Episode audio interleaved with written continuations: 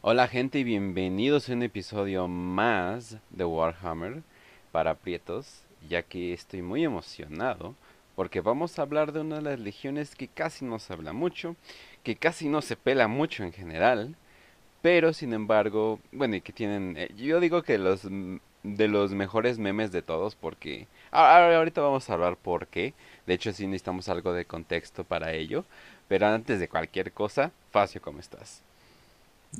Bien, Kench. Un saludo a todos los que nos están escuchando y los que van a escuchar el programa. Que lo están escuchando ya eh, a destiempo, pero sí, como bien lo indicas, vamos a hablar de, de la primera, de la Legión 1, de su primarca el León, los Ángeles Oscuros, Obscuros, como les quieran decir, las dos formas están correctas. Eh, pero por una parte, pues sí es una legión, yo creo que sí es de las legiones o sea, obviamente de las más conocidas, también de las más famosillas. Hay muchos fans de Los Ángeles Oscuros. Muchos. Eh, no solo, sí, muchos, muchísimos.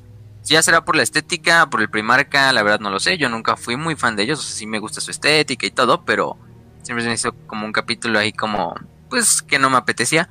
Pero la verdad es que sí tiene una de las historias y de las narrativas más interesantes, tanto herejía, eh, bueno, pre-herejía, herejía y posterior a la herejía, no y es un secreto que han mantenido pues durante 10.000 años. Hoy vamos a ver saber cuál es ese secreto. Por lo menos la primera mitad. Yo creo que este capítulo de los leones, bueno, de los leones, de los ángeles oscuros, en la herejía se los vamos a dejar como en dos partes. Esta parte va a suceder que es desde los últimos años de la Gran Cruzada hasta que es lo, los eventos anteriores a Imperium Secundus.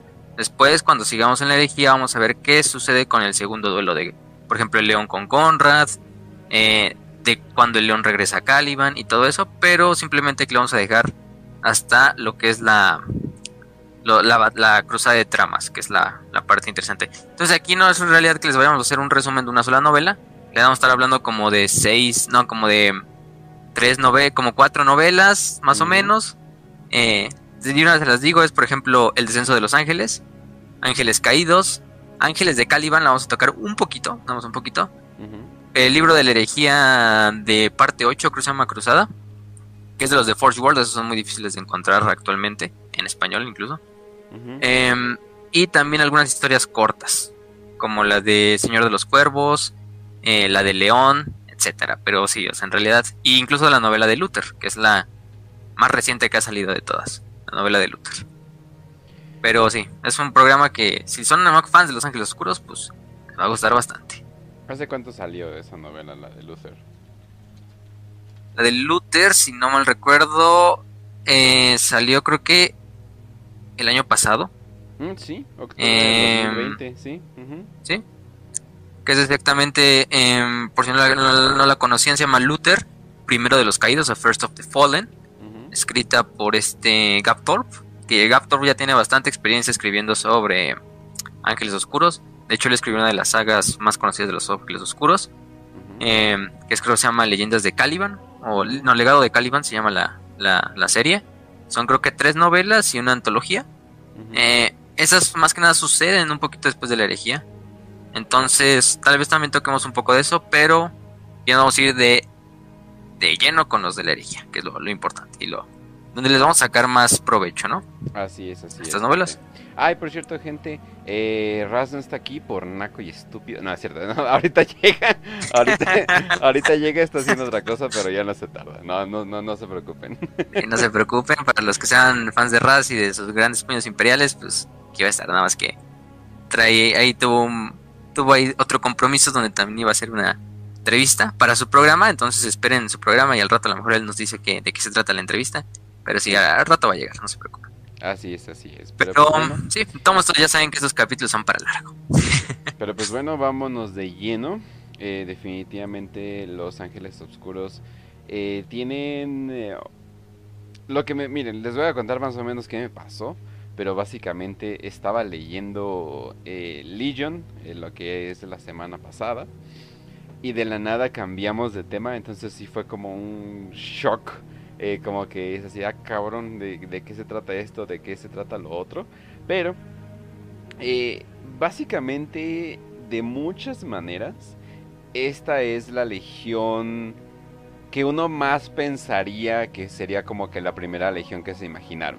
O sea, son literales caballeros, eh, tienen sus dogmas, tienen sus tradiciones, tienen un mundo lleno de bestias que literalmente son como bestias de fantasía, eh, viven en un mundo medieval y de repente, eh, de repente se les voltea su mundo 300, bueno, más bien 180 grados y de la nada oh, esperen, ahora hay ángeles y ahora eh, hay naves espaciales, hay cruzadas, hay etcétera, etcétera, ¿no? Sí, ya estaba este superhombre llamado Lionel Johnson, eh, el cual estaba haciendo sus acciones de superhombre, yendo por el mundo, haciendo, haciendo sus mini cruzadas contra las bestias, liberando el mundo, etcétera, etcétera.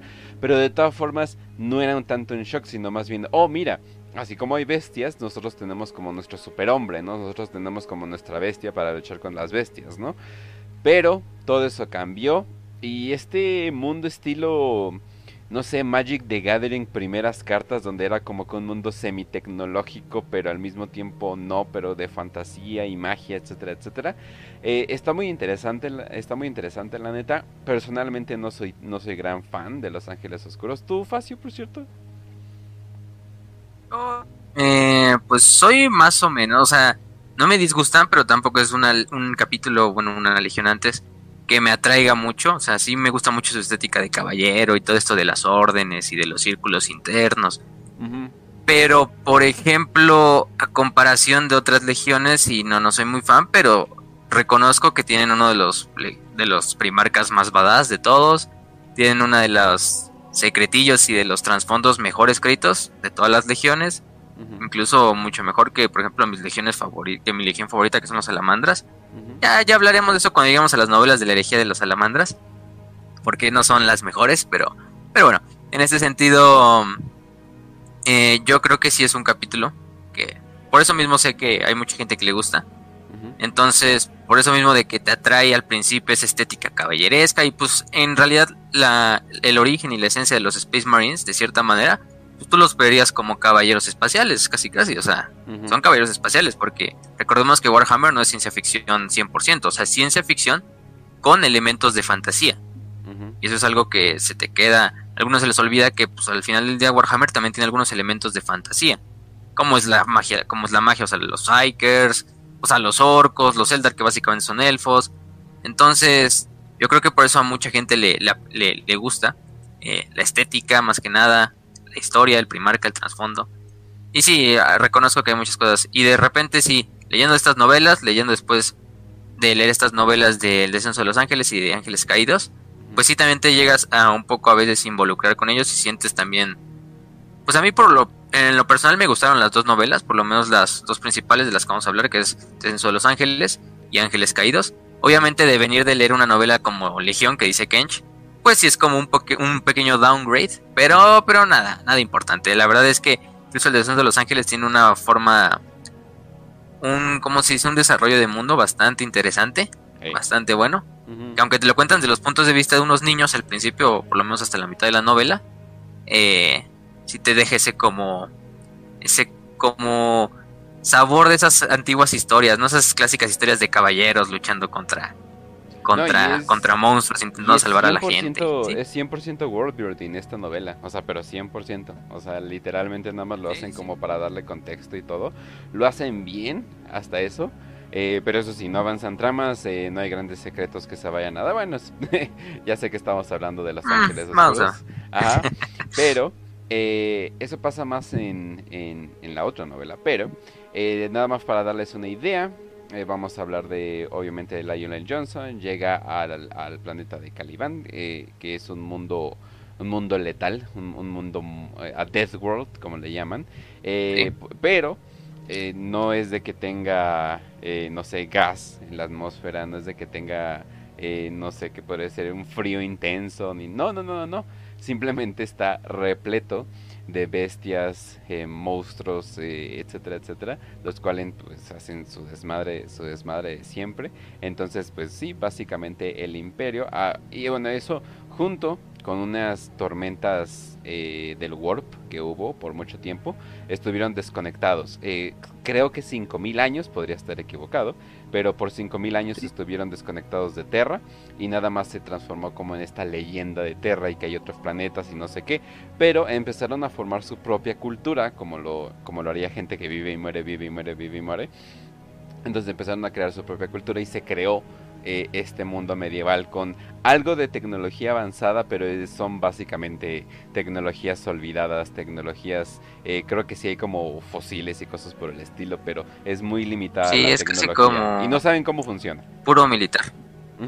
Sí, o sea, como bien dices, y aparte Caliban, hay algo curioso de Caliban, Caliban aparte de ser un mundo letal, digamos, no está del todo en el ojo del terror, pero está en la frontera con el ojo del terror, está en el borde norte del ojo del terror, casi casi.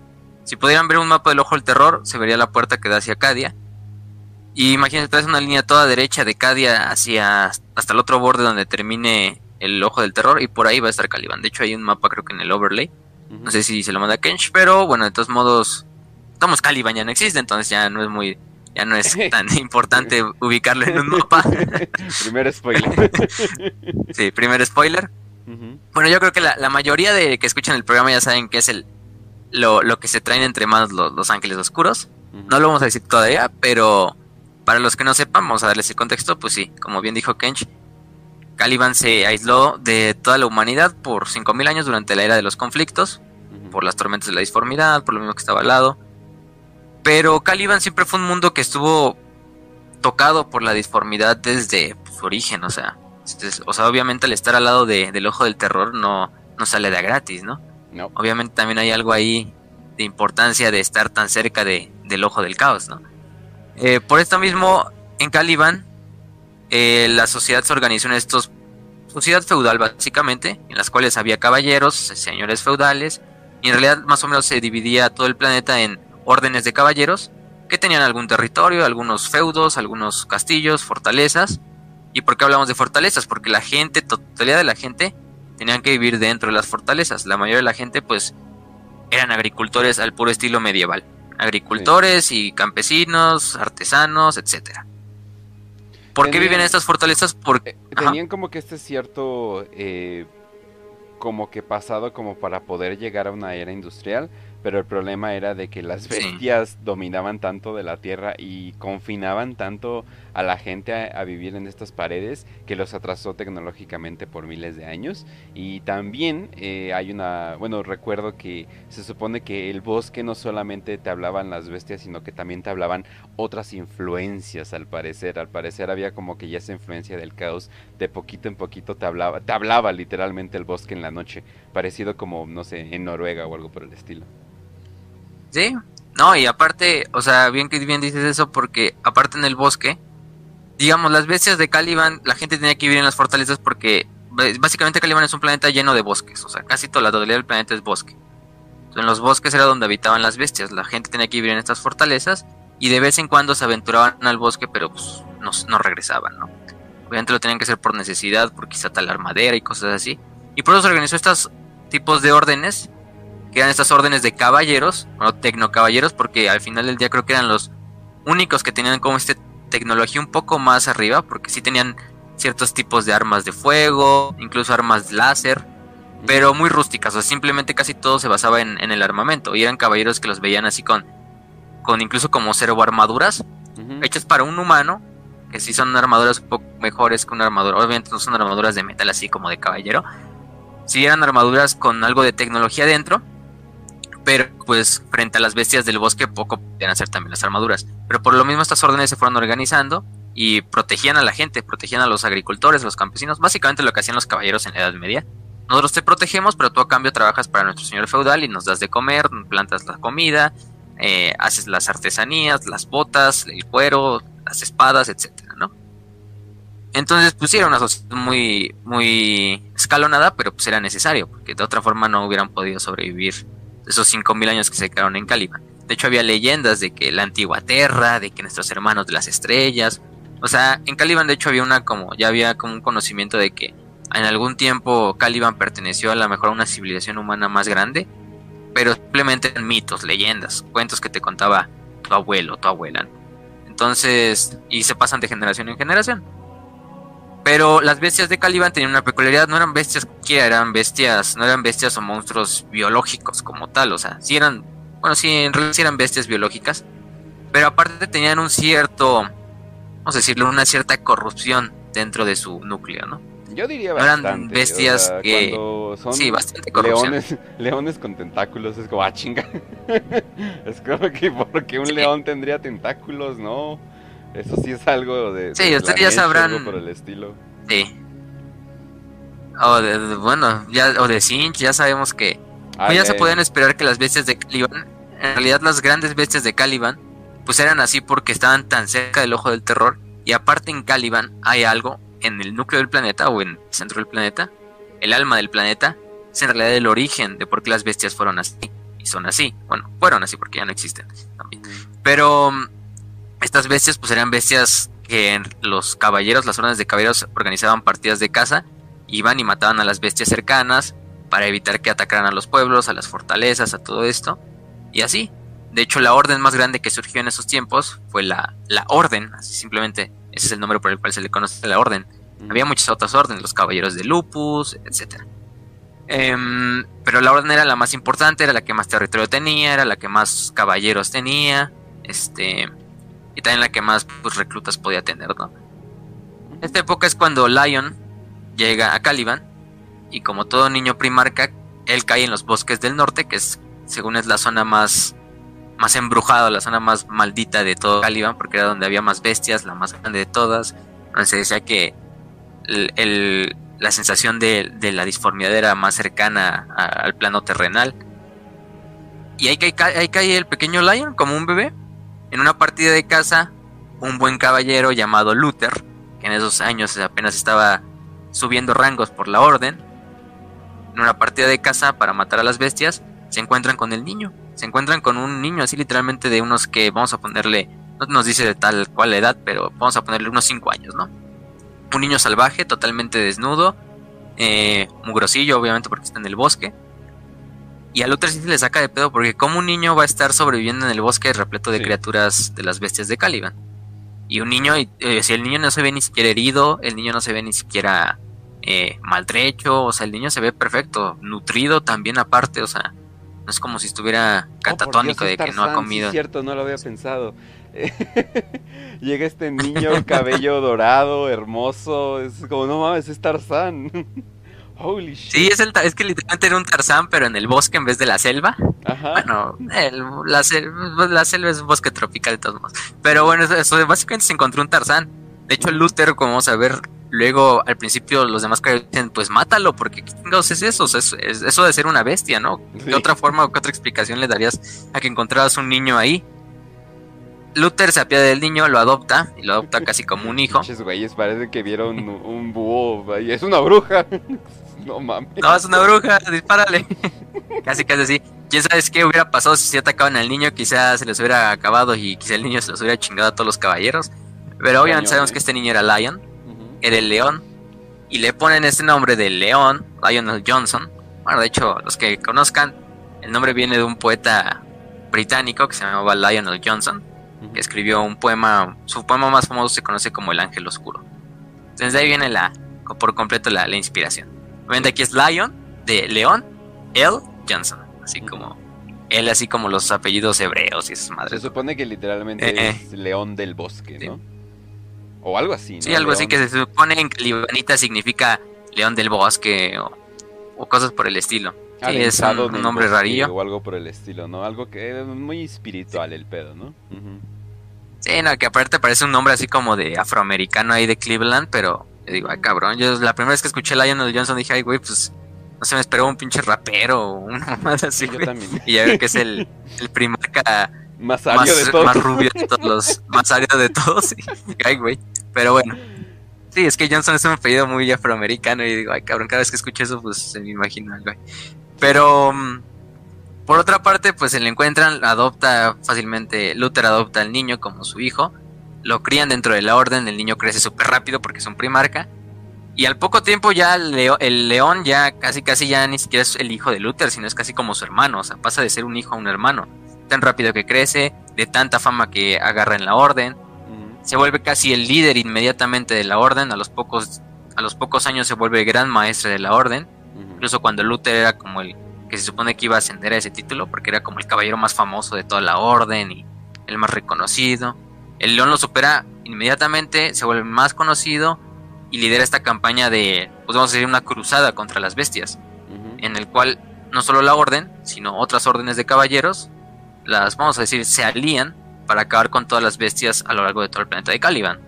Eh, no todas las órdenes aceptaban esta tarea, pero la mayoría podemos decir que bajo la bandera de, pues literalmente está guiando un semidios, casi casi que es el león, pues muchos accedieron y siguieron al león, y León se convirtió casi casi en el héroe de Caliban en unos cuantos años, unas cuantas décadas. es así de Luther, está chido tu plan, está chido todo, pero voy a seguir al güero de dos metros y medio, ¿ok? ¿Todo bien? Bueno, ya me voy. Creo que ya se nos está semejando más o menos a la idea de, de Mortarion y el emperador. Al final del día, Luther lo terminaron cuqueando un poco. o la gente de Caliban lo terminó cuqueando. Eh, al principio Luther pues no, no tuvo problema con eso. Luther siempre se quedó como el segundo al mando de la orden, o sea, el que está a la mano derecha del león. Y él lo aceptaba, con, o sea, porque amaba mucho a, Lion, o sea, lo amaba como un hermano, como un hijo, como un hijo, casi casi. Posteriormente como un hermano porque ya es medio raro que llames a un, a un güey que mide dos casi tres metros tu hijo, ¿no? Enfrente de las demás personas, ¿no? Pero ya, si se hacen los hermanos que, que digamos, y empiezan a liderar esta, esta cruzada contra las bestias. Y aquí es donde empieza por lo menos nuestra primer novela, de la que vamos a hablar o de la que vamos a resumir muy rápido, no les vamos a contar cada detalle, para eso léanla. También obviamente vienen spoilers de esta novela y de las, que siguen. Bueno, obviamente todo esto es un spoiler de todas las novelas. ¿De dónde vamos a sacar información?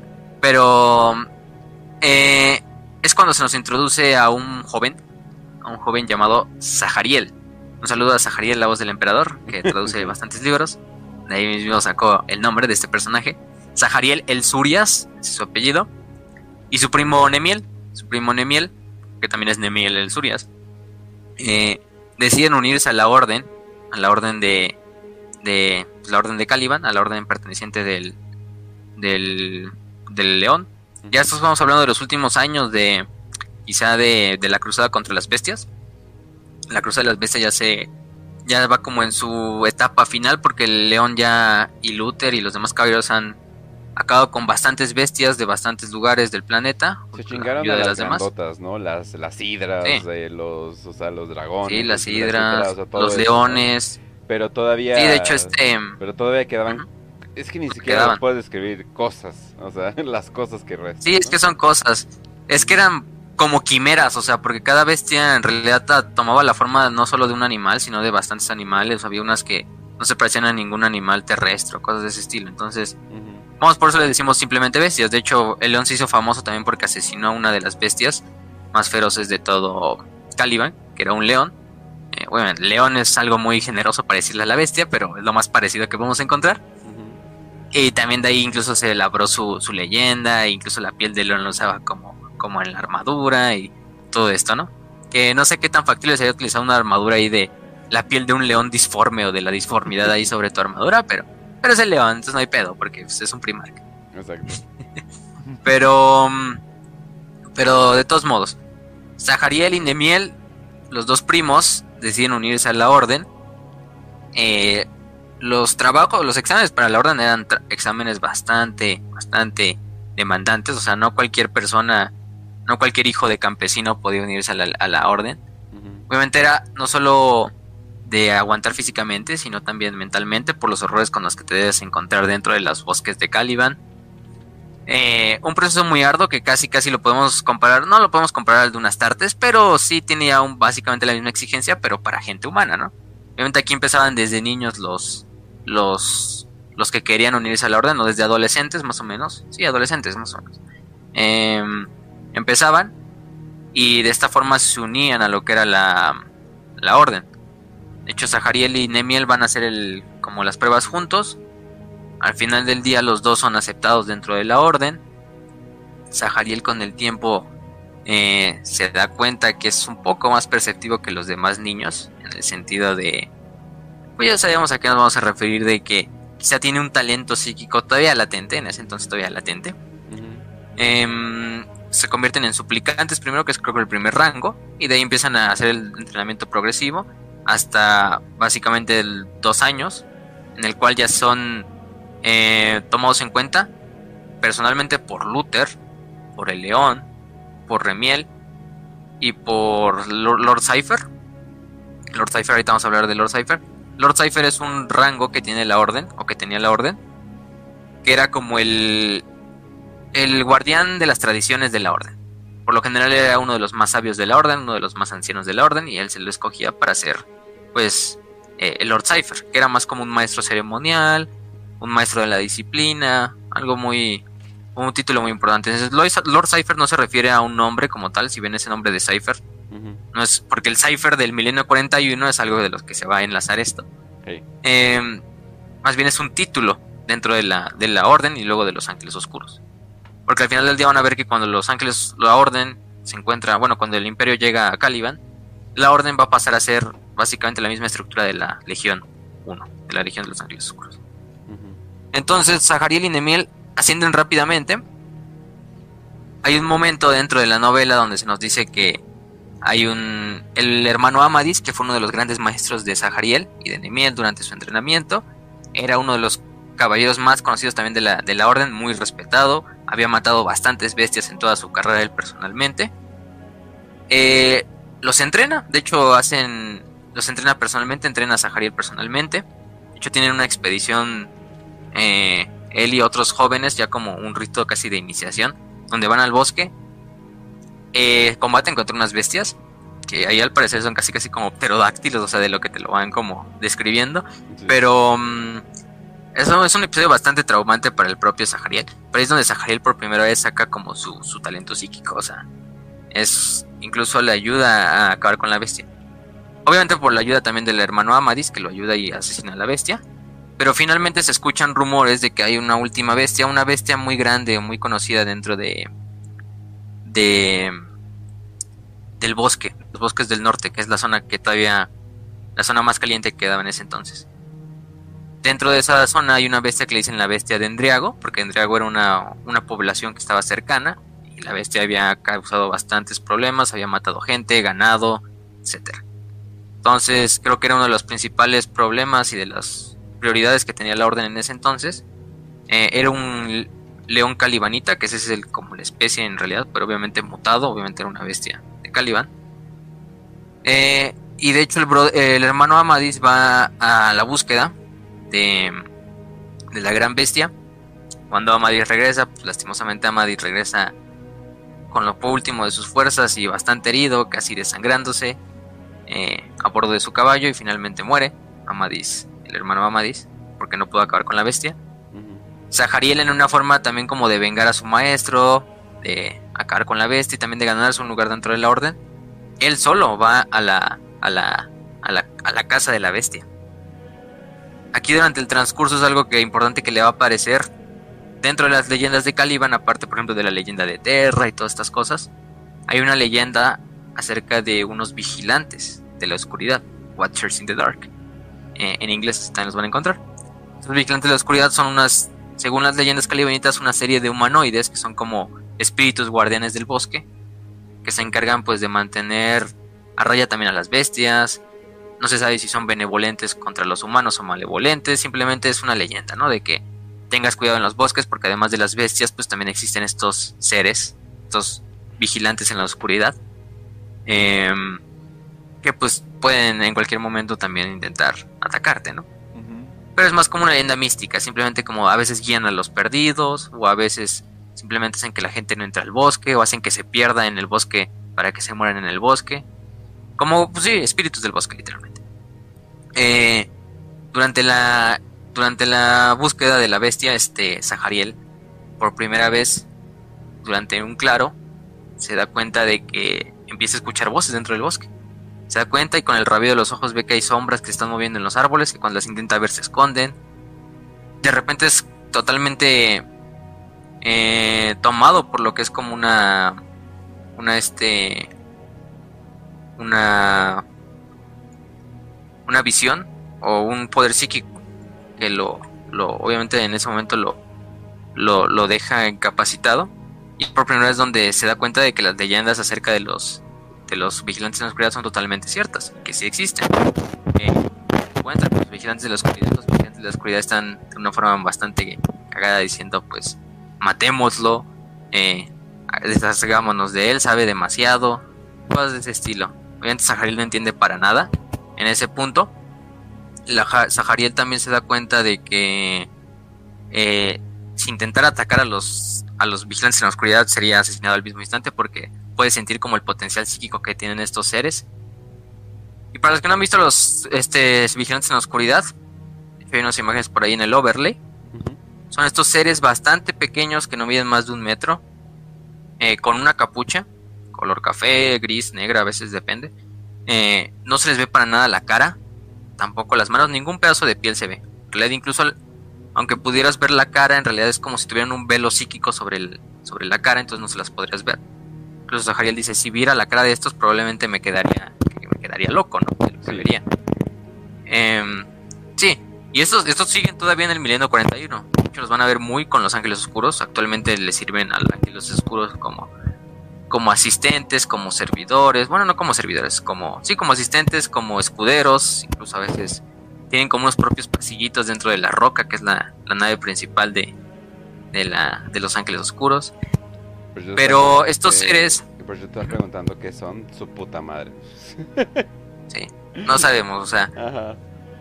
Probablemente, en realidad se cree, y es lo que dice, y lo más, lo más probable, es Jariel también le dice, que pues en realidad ellos son los habitantes originarios de Caliban, son los nativos de Caliban. O sea, obviamente son senos, no para nada son humanos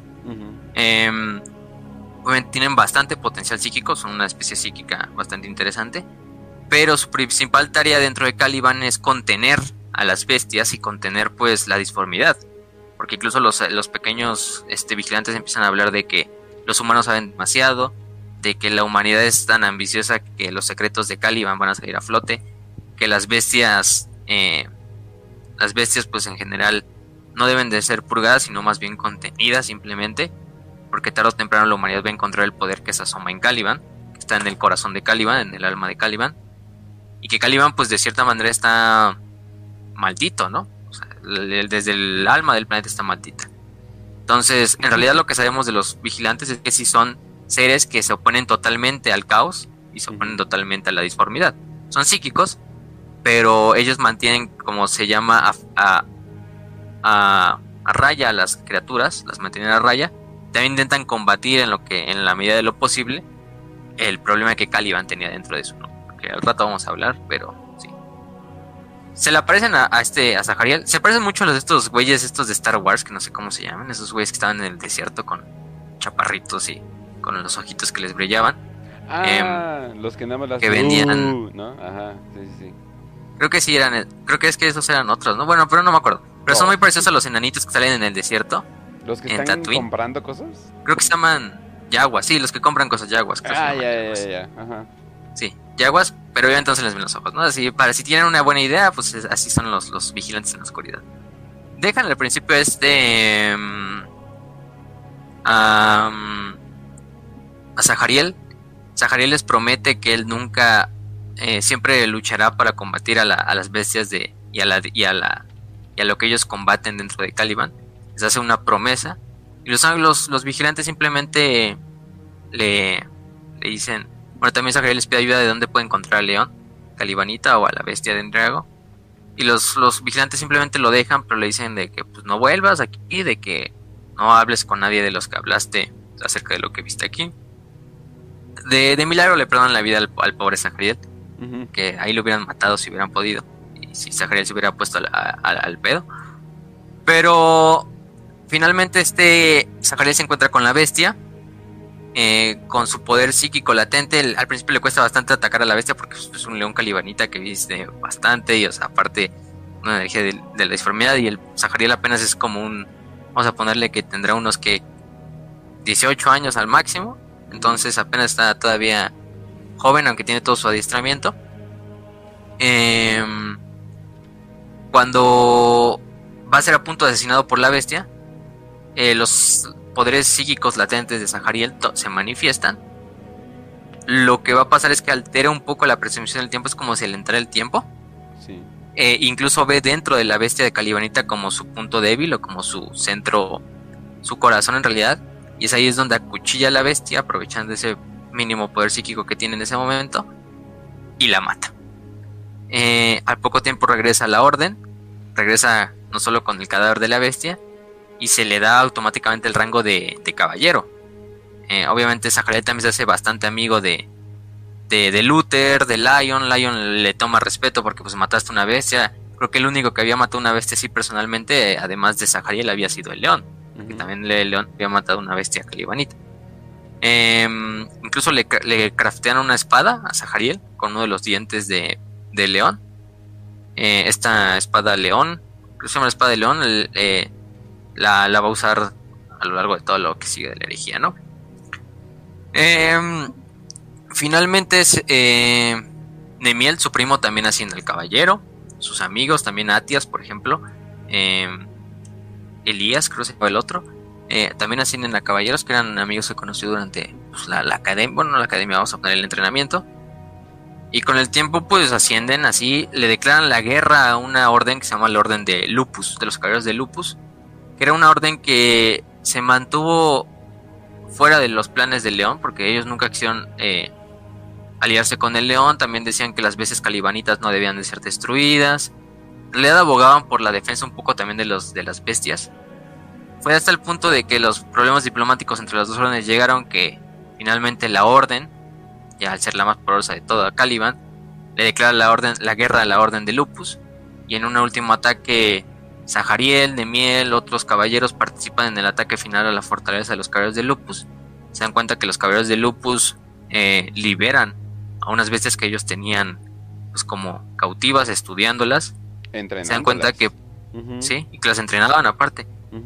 Y, ahí es cuando de repente Lion se da cuenta de lo que en realidad escondían los caballeros de Lupus. Ellos estaban usando las bestias, las estaban estudiando, las estaban manteniendo vivas para que no las destruyera la orden después de una batalla bastante cruenta, eh, de, logran destruir la fortaleza completa y asesinar hasta el último caballero de Lupus, o hasta donde creíamos hasta el último caballero, hasta donde ellos creían el último caballero de Lupus.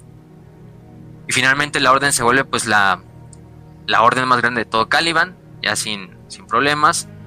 La totalidad de las bestias son cazadas, esta la bestia de Endriagua de las pocas últimas que quedaban en los bosques del norte porque era la zona menos explorada y la zona más grande. Eh, y finalmente es cuando ya tal llega el Adeptus Astartes. Bueno, llega el Imperio como tal. Unos años después de que se acabó la guerra en Caliban y de que se liberó Caliban, llega el, Imperio. Pero llega en una forma... que llega el Imperio empiezan su muy buena tradición de purgar completamente cosas que no quieren que sepa la gente y borrar su existencia literalmente. Porque si la no y luego la orden de Lupus regresó. No, no, no, no. La orden de Lupus fue exterminada completamente. Fue exterminada completamente. Lo único que se mantuvo a flote fue su biblioteca. Eh, vamos a ver luego por qué se mantuvo a flote su biblioteca. Y eso eran cosas que quizás solo el León, Luther y los más grandes, este Remiel, Cypher, eran los que conocían como tal este secreto. ¿no? Cypher con el tiempo muere porque ya era un señor anciano. Eh, después, esto lo vamos a dejar así en pausa. Después cuando llega el imperio como tal a Caliban, y imagínense, es una sociedad feudal, es una sociedad que pues, vive en el campesinado, es que en la Edad Media prácticamente. Y de repente que llegue la nave del emperador, que creo que todavía era la Bucéfalo, no sé si era la Bucéfalo o ya era el Imperator Sopnium, no me acuerdo. Pero aún así, cualquiera de las dos naves, se imagínense, es como una montaña de oro que se ponga sobre el planeta. Eh, los primeros exploradores imperiales sí llegaron al planeta y dijeron, ah, no, pues va a llegar aquí el emperador personalmente, va a venir por su hijo, Em, todo este desmadre. Y se planeó todo hacia, a lo largo del Caliban, incluso también llegó el Mechanicum para como aplanar toda una parte de Caliban para que nada más ahí aterrizara la nave del emperador. No, y el momento en que llega el emperador es, o sea, aparte de eso, primero vienen los ángeles, descienden los ángeles como tal, por eso también el descenso de los ángeles se llama la novela. Porque es cuando por primera vez la orden se encuentra con sus hermanos como tal, porque desciende lo que es la primera legión. En esa época pues era la primera legión, todavía no tenía el nombre de Ángeles Oscuros. Eh, y se encuentran y entran en esta relación con Caliban.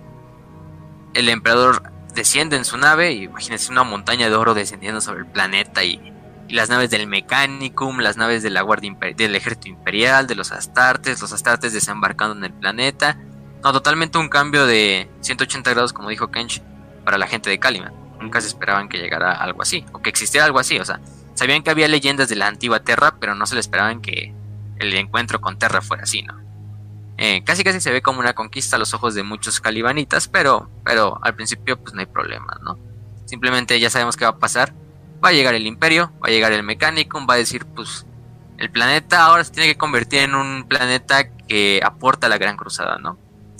Y ahí es el problema de uno de los problemas principales, o sea, el cambio fue tan brusco que muchas gentes de Caliban pues se vieron totalmente anonadadas por el cambio, porque imagínense, de vivir en una sociedad feudal de repente llega el imperio, cambia totalmente el paradigma de lo que es Caliban, se derrumban bosques enteros, fortalezas se derrumban, se crean espacios para construir ciudades colmena, bueno, para habitáculos primero y luego al futuro ciudades colmena, fábricas del mecanicum, de armas, de tanques, de materias primas, etcétera.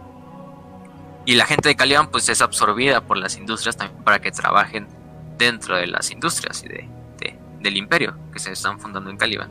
Entonces es un cambio totalmente de vida no solo en Caliban lo hemos visto con otros planetas de la Gran Cruzada, que cuando llega el Imperio, pues sí, incluso Chogoris también fue uno de los buenos ejemplos. Aunque en Chogoris no fue tan, no fue tan brusco como en Caliban, pero sí, el emperador desciende personalmente a Caliban, se encuentra con su hijo, con, con Leon, y Leon pues le declara la, lealtad completa, toma el mando de la primera legión, ¿sí? Toma el mando sin pedos, completamente aquí sin pedos. Lion, Lion, luego vamos a hablar un poquito de cuál es su problema principal, pero cuál es también su ventaja principal. Lion, por mucho, por mucho, yo creo que es de los hermanos eh, o de los primarcas así más rectos, o sea, de que si se pone un objetivo, el güey lo va a cumplir hasta que, o sea, puede ir al infierno y de regreso y, haber cumplido su papel, pero no estará satisfecho a más reacios sin cumplir, más necios también, más impulsivos, eso también cabe decirlo uno de sus problemas que el león es bastante impulsivo en algunas ocasiones. Y le lleva a problemas con sus hermanos. Incluso ya vemos que en la Gran Cruzada se, se agarra putazos con, con Lemon Ross, ¿no? Una batalla bastante cagada. También es un, es un primarca que se toma las cosas muy en serio, ¿no? Eh, si hay un primarca que no quieres hacer enojar, además de Angron, quizá, es el león. Porque el león cuando se enoja, creo que incluso a veces da más miedo que el propio Angron si somos sinceros. bueno, León... no, no el problema con el león, pero lo interesante del león es que tiene estos dos lados. Tiene este lado muy pensante, muy tranquilo, y tiene este otro lado completamente listo para pelear con, pues, literales con bestias, ¿no? Este lado literalmente bestial que tiene, y su otro lado muy, muy visceral. Ajá, sí, o sea, sí. Sí, es que el güey es a veces muy polar en algunas ocasiones, lo vamos a ver a lo largo de las novelas. O sea, el güey de repente lo ves tranquilo y, por eso mismo de su tranquilidad es uno de los hermanos que más capacidad militar y estratégica tienen. Incluso muchos lo consideraban solo detrás de Horus el mejor primarca en la, a la hora de, de liderar tropas. Incluso unos lo veían todavía arriba de Horus, incluso durante cuando a Horus le nombra Señor de la Guerra, muchos creían que el título debió haber sido para el León. O sea, en realidad ahí podemos decir que incluso se lo disputaba con Gilliman, de quién era el mejor estratega militar, y con Horus, obviamente.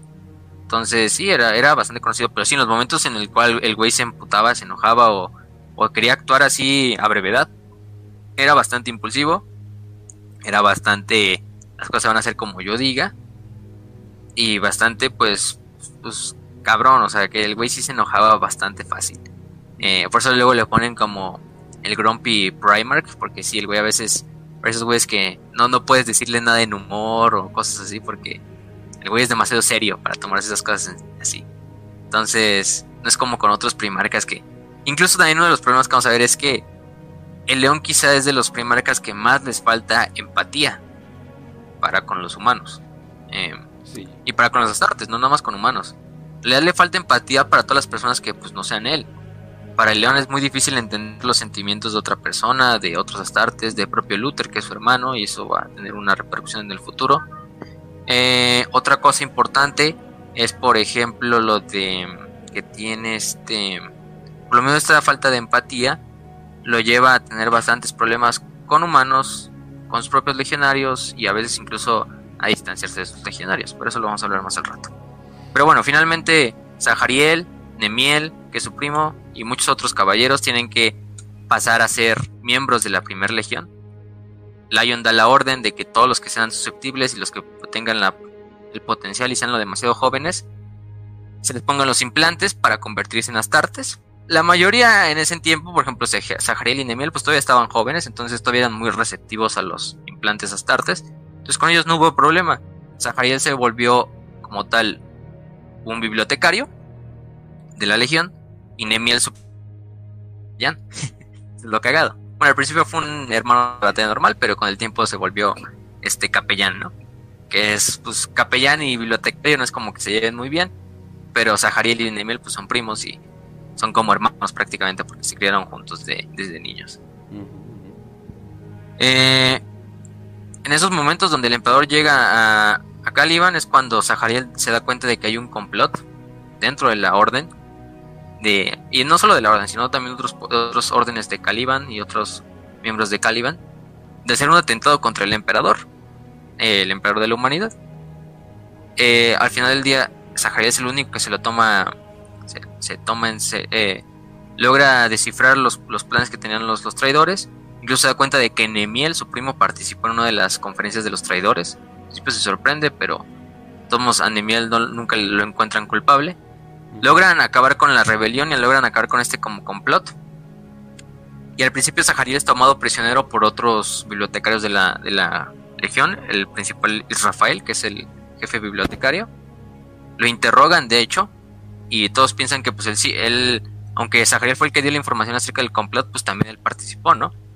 Obviamente también levanta sospechas. en ese momento en cual está interrogando, cuando de repente llega, intentan también sacarle la información a través del poder psíquico, de lo que, de lo que no tenía nada que decir y por eso nunca dijo nada, porque él no participó en el complot.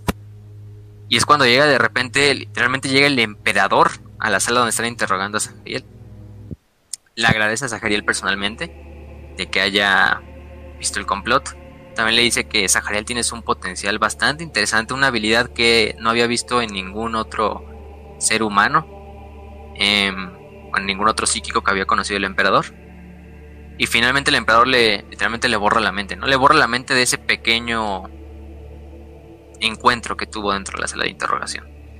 Eh, no lo va a recordar para nada. Lo cual, es bastante colera, pero pues bueno, ¿no? Tal vez es la manera del emperador de corregir eh, algo malo que hicieron, así como que bueno, ya la cagaron, pero pues bueno, ya, ya aquí recuperamos lo, lo perdido. Pero, ay, no sé, no sé, e, e, sí se me hizo es, es una forma muy, muy peculiar del emperador de agradecer las cosas, ¿no? Así de... Sí. Te borro la mente de todos modos porque este encuentro no se puede saber qué sucedió. Sí, o sea, es algo cagado porque el emperador, vamos a ver que con la primera legión sí, sí llegó a... No a tener problemas, pero...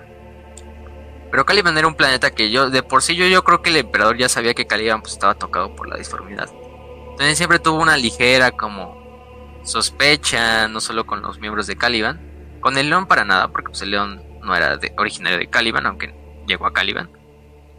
Pero sí tuvo siempre esta como forma de, de rara de, de hacer que los ángeles oscuros tuvieran como una, una relación con el emperador. Pero bueno, se le borra la mente a Zahariel, es lo importante. Después Rafael le revela le revela este Zahariel. Eh, que tiene una habilidad psíquica. Eh, no recuerdo el nombre muy bien, creo que se llamaba... Terror Sight. Dead Sight, algo así más o menos. Terror Sight. Sí, Terror Sight, la, visión del terror. Sí, Terror Sight.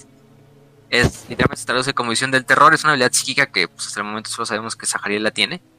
Que primero se manifiesta en diferentes formas. Primero una altera como la percepción del tiempo para todas las personas que están cerca de él. O sea, Zachariel ve el tiempo como si se volviera normal, pero las demás personas a su alrededor lo ven como si estuviera em, alentado. Eh, otra cosa es que también puede utilizar eh, como una habilidad en la cual como que una parte de su cuerpo la desmaterializa, o como que la vuelve etérea, y a través de eso puede ser como, no sé, quizás superar un obstáculo, o por ejemplo cuando mató al león de, de Endriago, lo que hizo es que paró el tiempo para empezar, vio el punto específico del corazón del, del león, y digamos, hizo, hizo, le quitó la materialización a su mano, metió la pistola dentro del corazón del, del, del, este, del león y disparó dentro de la cavidad torácica del león. Entonces por eso, o sea, mató al león inmediatamente porque básicamente materializó la, la pistola y su sobre dentro del león y ¡pum! el gatillo, ¿no? Es una forma bastante rara. Y aparte, aparte puede ver eso también como de los puntos como débiles, como una visión en rayos X, literalmente. Es una visión en rayos X eh, que tiene. Entonces es, una, es un 3 en 1 bastante interesante que tiene Zahariel a su disposición. Eh, y que solo tiene. Entonces, por primera vez Rafael se lo cuenta. Y también es por lo mismo que el emperador le dice, pues tú eres algo peculiar, ¿no? No he visto ningún otro psíquico como tú, por esa habilidad en, especial. Eh, y eso que Zahariel nunca tuvo entrenamiento, o sea, de repente los aprendió así de la nada, o sea, espontáneamente, durante la batalla contra, contra la bestia de Endriago. Y, pero que sí, obviamente necesitaría entrenamiento y Rafael se, se volvió su, su mentor porque pues, era el jefe bibliotecario.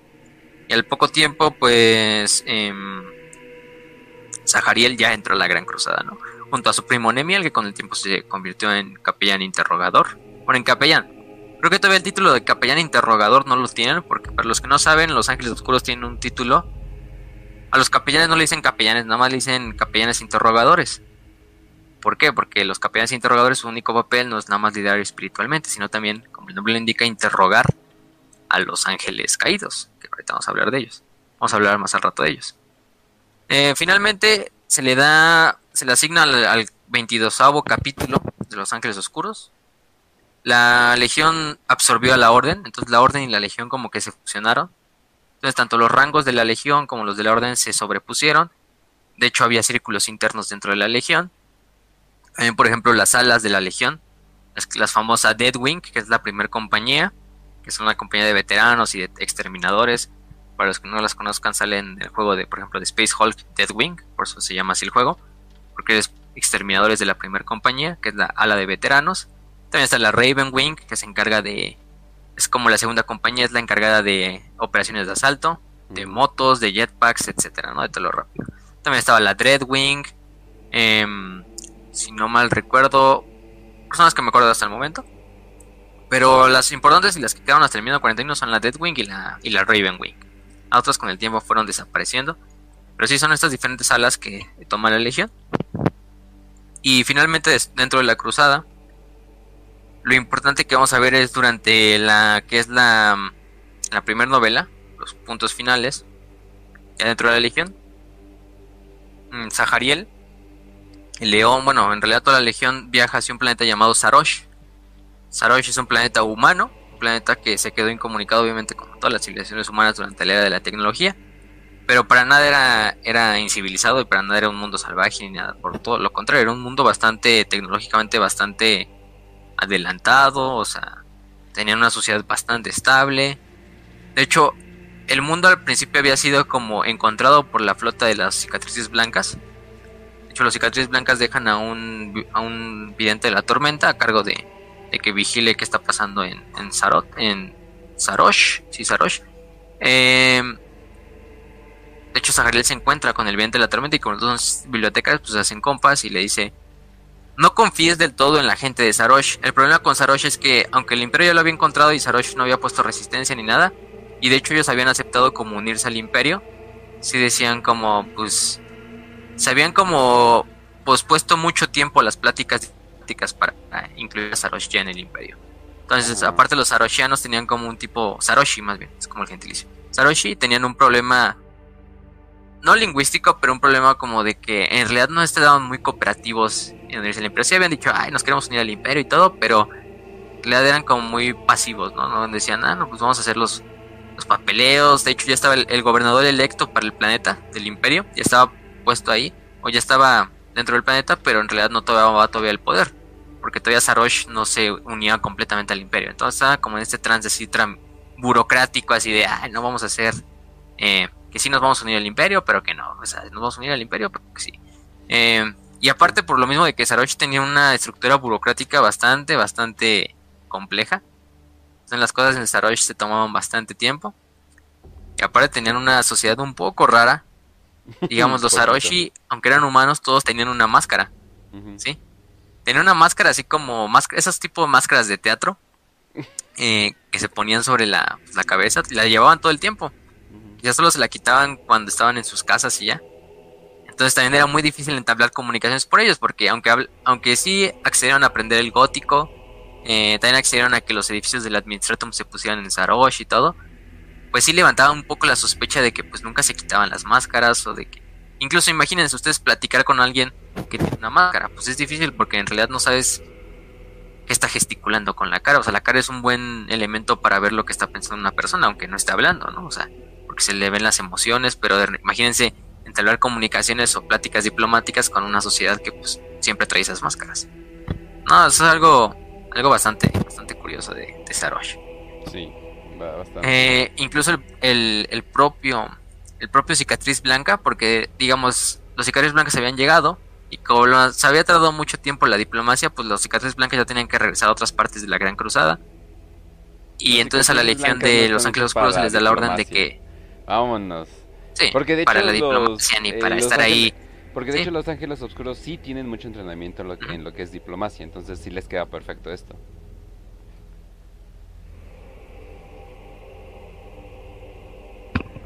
Sí, sí, por esa parte, pues los ángeles oscuros sí sabían que mm, tenían que, que, entrar ellos porque aparte de que las cicatrices blancas pues decían, no, nosotros cómo vamos a meternos a ese pedo, cómo vamos a estar haciendo diplomacia.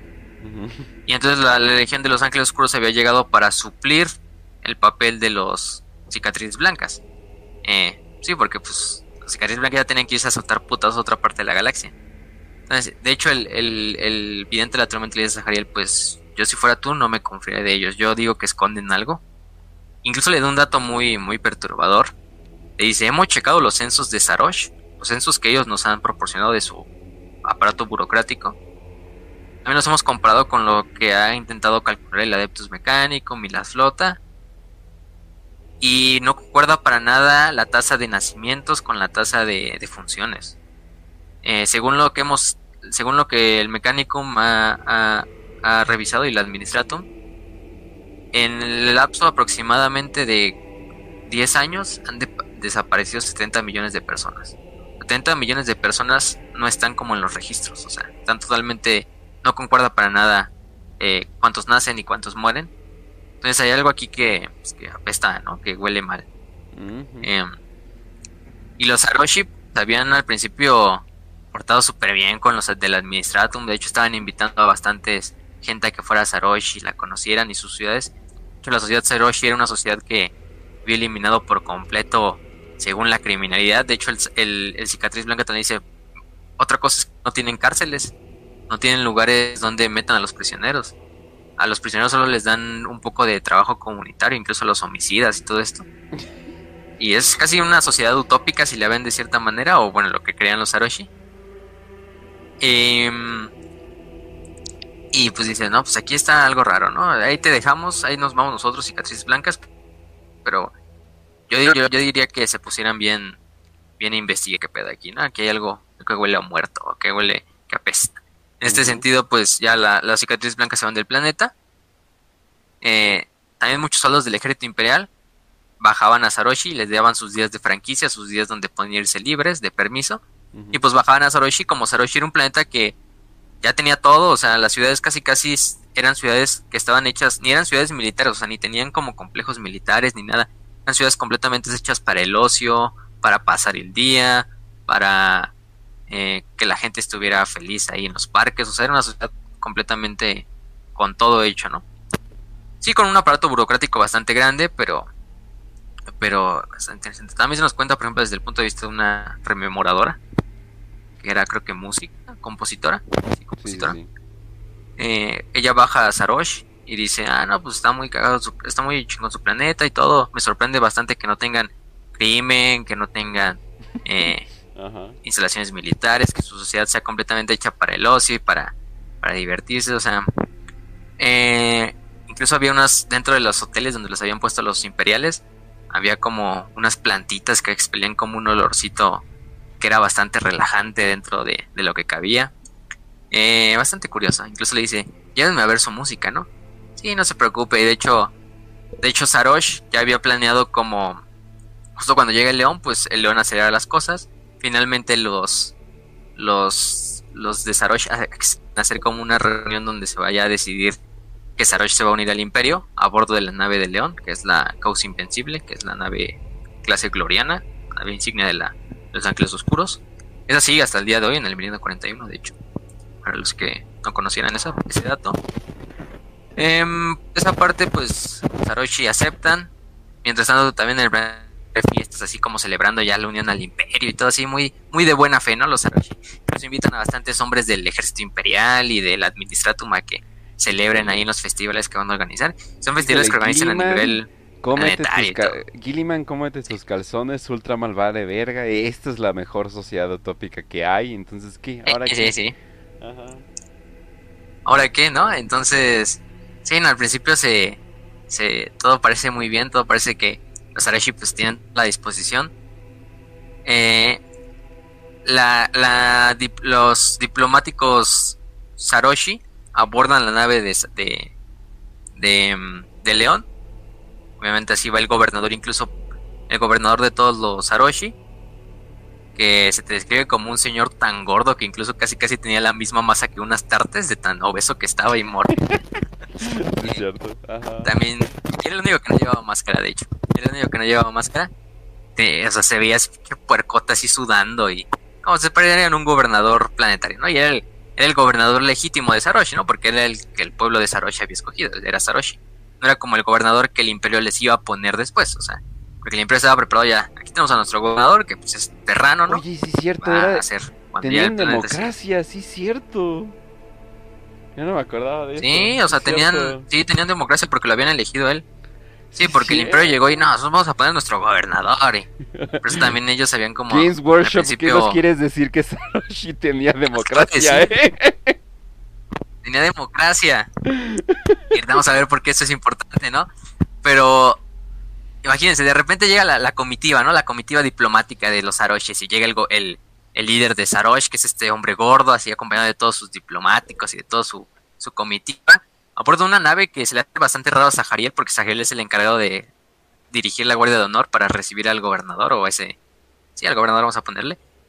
Em, porque es una nave bastante vieja, es una nave que incluso al principio ven que esa nave no estaría diseñada para eh, hacer viajes espaciales, simplemente es una nave atmosférica, pero que la modificaron tanto con unos motores bastante grandes para que llegara a la nave de León y se pusiera ahí.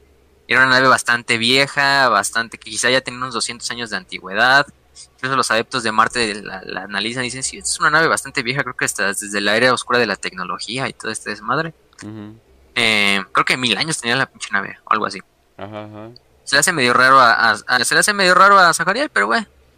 El león acepta muy bien al gobernador y dice, pues pase por acá, ya se reúnen todos en el puente de la nave y no, pues estamos aquí listos para que firme, ¿no? Para que se unan al imperio y todo, ¿no? Y, y es cuando el, el- bueno, al principio el, el esto ya pues, aceptarán la verdad imperial, ¿no?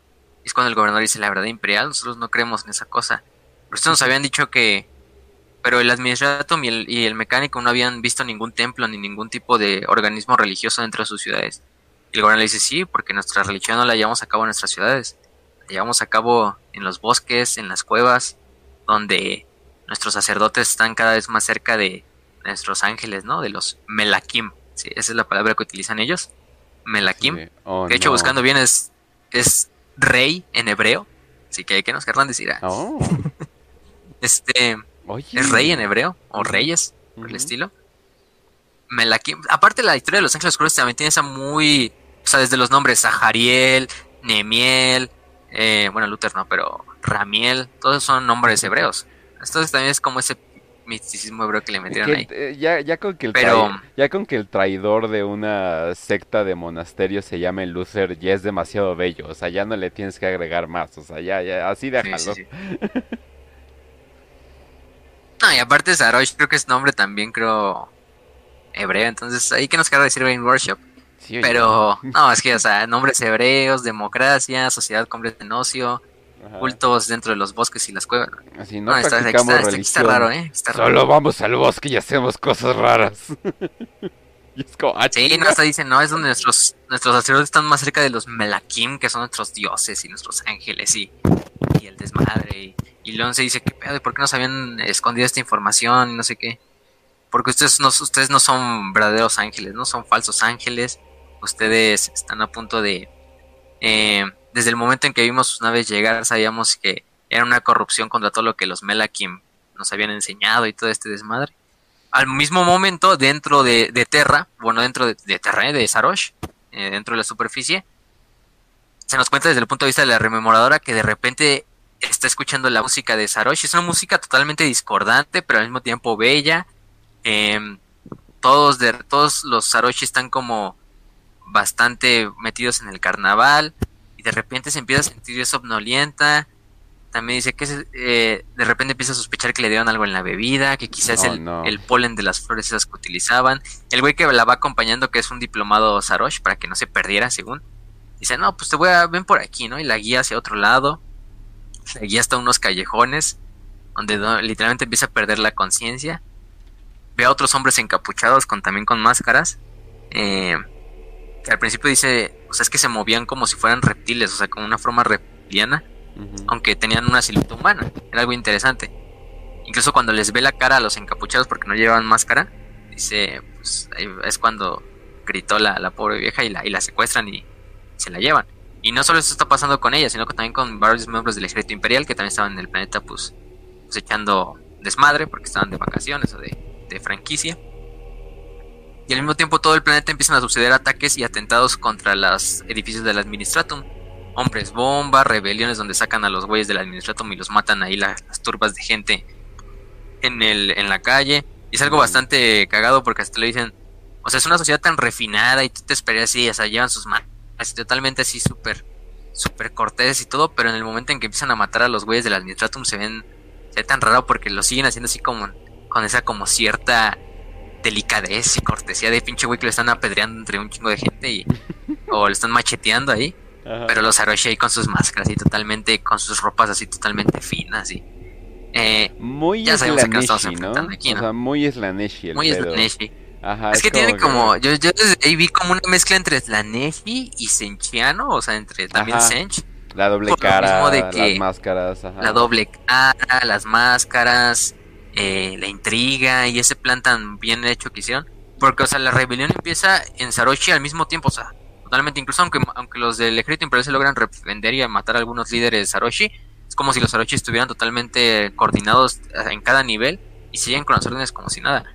También en ese momento es cuando Sahariel se da cuenta de que dentro de la nave, bueno, está inspeccionando la nave donde habían llegado los diplomados Aroshi. Se da cuenta de que la nave es bastante rara. También llega Luther. Luther, pues. Luther estaba pensando que estaba con, con León, con el León dentro de la comitiva, pero Luther dijo, ah, me voy a bajar, a ver qué pedo, ¿no?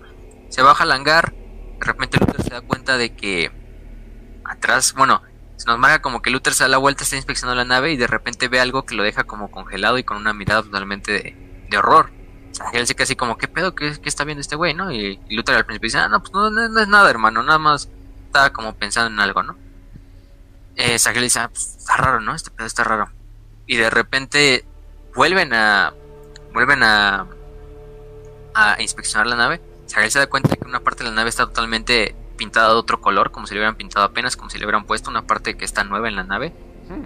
Cuando la abren se dan cuenta que es un básicamente la cabeza de una ojiva nuclear dentro de la lanzadera. Y se habían pensado también porque la lanzadera estaba pensada para que solo hiciera un viaje de ida. al principio a se le hizo raro, porque nada sería un viaje de ida, ¿no? Que van a bajar, ¿no? Luego se le da la idea de que, luego cuando descubre la ojiva, pues porque esta pinche nave y esta comitiva diplomática de los Aroshi está pensado para nada más ir de ida, porque saben que ellos no van a regresar se dan cuenta de que la nave tiene una ojiva nuclear. Al principio le dice a Luther, ¿qué pedo? ¿Y por qué no me dijiste? O sea, ¿por qué no viste que esa, madre estaba ahí? Y es que, y Luther es cuando de repente dice, es que me lo han quitado todo, ¿no?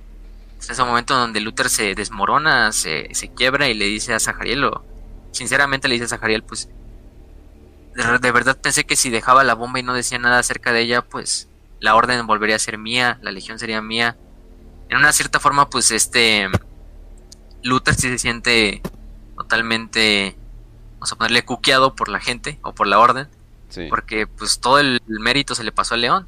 Luther quedó como el segundo al mando, ¿no? O sea, aunque lo respetaban y todo y era conocido y muy apreciado, pues en realidad todo lo que Luther había creado en la orden, él de hecho había criado al León y era el León era básicamente como pues el, el, el, el que se llevaba todos los reflectores. O sea, sí era una forma en la cual, pues, pues de cierta forma tienes también al propio Luther de, pues, o sea, de que llegue un pinche niño así, Tarzán, y de repente se va más famoso que tú, todo lo que tú hayas logrado se lo, se lo adjudiquen a él. El Zachariel lo logra convencer de que pues, la legión es León y no solo la legión, la legión también es Luther. Todo esto Luther al final como que ya se despabila y dice, no, pues sí, vamos a sacar esta madre, vamos a sacar la nave porque si no va a explotar y nos va a cargar la, chingada, ¿no? Lo que hacen Zachariel y Luther es eh, abrir la, la escotilla de que da hacia el espacio. Eh, algunos trabajadores del mecánico y de la nave se, los come el vacío porque pues, estaban llegando ahí a ver qué pedo. Eh, y es también porque los motores de la nave empiezan a rugir y empiezan como a poner las alarmas dentro del hangar de que está subiendo la radiación y algo. Incluso el pinche Sahariel se va quemando la armadura, se le quita toda la pintura de la armadura de tanto que es el calor, le salen ampollas así de las quemaduras. Pero logra abrirla esta y logran cambiar el rumbo de la nave para que la nave salga despedida hacia el espacio exterior la nave sale despedida hacia el espacio exterior, explota en el espacio exterior. Simplemente la ojiva nuclear no explota dentro de la nave, pero explota afuera. La nave simplemente como que se mece porque pues, la explosión también estaba grande. Pero logran salvar a la nave, porque si la nave y cualquier hubiera explotado, pues. Cualquier primer que es poderoso, pero no aguantaría una ojiva nuclear. A menos que seas, obviamente, Vulcan. Es que es Vulcan. Ajá, sí, exacto. pero, pero Vulcan, Vulcan es otro. Vulcan tuvo fe, entonces pues, sobrevivió una ojiva nuclear. Eso ya lo hablaremos en otra instancia, pero, pero es, es Vulcan.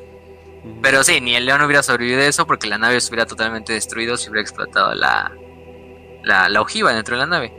También el gobernador es justo cuando empieza así, ya no abres, ya no abres captoria, hemos puesto la pinche ojiva aquí. Simplemente es cuando el león se emputa así de ya que está hablando el, el, el gordo ese. se agarra su espada y así con menos de un segundo nada se ve como el pinche gordo se cae en dos y partido desde, desde un hombro hasta la ingle. Y ya pues acaban con todos los demás de la comitiva diplomática. Y es justo en ese momento en que ya dicen, pues no, en, en Sarosh, en la superficie se hizo un desmadre. Eh, todos los miembros del ejército imperial de la, administración, de la administración están siendo superados. Y la del coro astropático, la astrópata de la nave le dicen, y también los astrópatas hemos recibido, el coro astropático sintió una perturbación dentro de la disformidad en lo que es el polo en el, sí creo en el polo norte de, de Sarosh, en los desiertos. Eh, hemos, hemos encontrado que quizá eh, los Saroshi están tratando de abrir una puerta hacia la disformidad para traer alguna de esas cosas que ellos llaman sus melakim, ¿no? Sus dioses, ¿no? Es lo, lo, único que le podemos dar como información, León, pero sabemos que están en esas instalaciones del norte del desierto. Eh, entonces, pues hay que acabar con eso rápido porque si los Sarochi logran abrir ese portal o abrir el velo, como le llaman, pues todo se va a ir al carajo. Eh, Sahariel, Nemiel y todos los demás starters empiezan a hacer una una una ofensiva hacia los desiertos. También ahí es el momento en cuando, cuando Luther regresa al puente Obviamente eso de que lo que Luther le había contado a Zahariel, pues Zahariel lo prometió solo quedárselo a él y solo no decírselo a nadie. Sabía que pues también ponía en, peligro la relación entre Luther y el león si el león lo llegaba a saber. Pero al poco tiempo se da cuenta como el león está hablando personalmente con, con Luther en un rinconcito. Y Zahariel empieza a sospechar, pues quizá incluso el león... Creo que ese es uno de los talentos del león de que al león nunca le puedes esconder algo. O ni una mentira por más superficial que sea entonces quizá Luther sí en ese momento, no se dice que hablaron en la conversación, pero Luther probablemente sí admitió, ¿no? Lo que pensó en ese momento.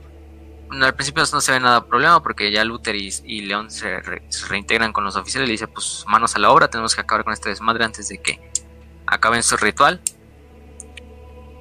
Y van hacia lo que es los desiertos.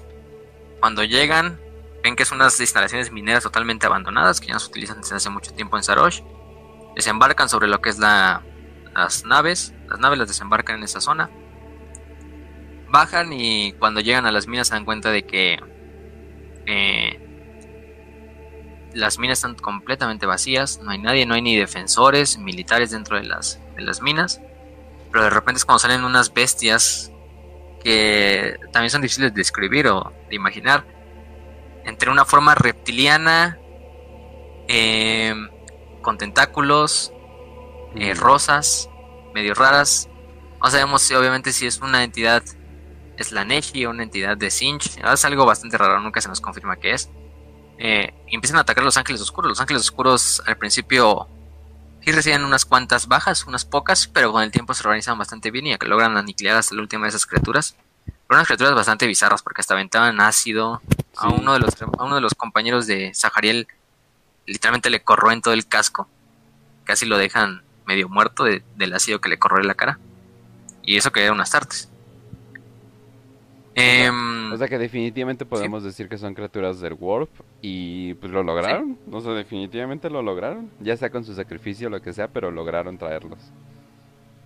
Sí, aunque supongo, supongo que esas criaturas quizá ya estaban dentro de Sarosh, dentro de esas zonas. Porque se me hace medio raro, se me hace muy parecido a lo que dicen de los otros güeyes que se movían como reptiles, pero eran humanos. Eh, entonces quizás esas eran humanos de Sarosh mutados por la disformidad hasta el tal punto de que llegaron a ser criaturas completamente, ya que no parecían para nada humanas. Porque en realidad el plan de invocar a lo que ellos llaman un Melakim, porque luego se nos cuenta desde el punto de vista de la rememoradora que habían secuestrado. Literalmente ella despierta como en un ritual, en una sala de ritual dentro de las minas. Y cuando ve al cielo, bueno, se encuentra el güey ese que la había secuestrado y le dice, no, pues que nosotros vamos a utilizar tu cuerpo va a ser utilizado por nuestros Melakim como un recipiente para caminar entre nosotros y todo este desmadre. Cuando la vieja ve al cielo, literalmente empieza, bueno, al, techo de la, de la caverna, empieza a llorar lágrimas de sangre por lo, porque lo que ve. O sea, en este punto sí se pusieron así bastante Lovecraftianos el que escribió el libro. Porque lo que es es esa.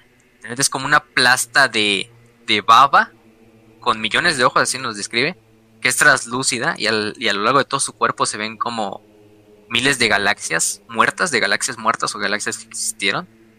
Eh, o sea, tan solo verlo, la, pobre vieja se queda casi loca y empieza a llorar sangre. Eh, los ángeles oscuros empiezan a bajar por lo que es la, la mina. Y en una parte de la mina se encuentran incluso el destino de los 70 millones de cuerpos, de 70 millones de humanos que habían desaparecido en los últimos 10 años.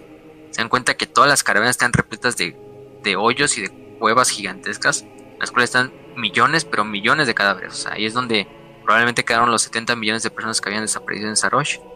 Que los propios Saroshi habían utilizado como sacrificios y como ofrendas para sus dioses, para sus Malakim.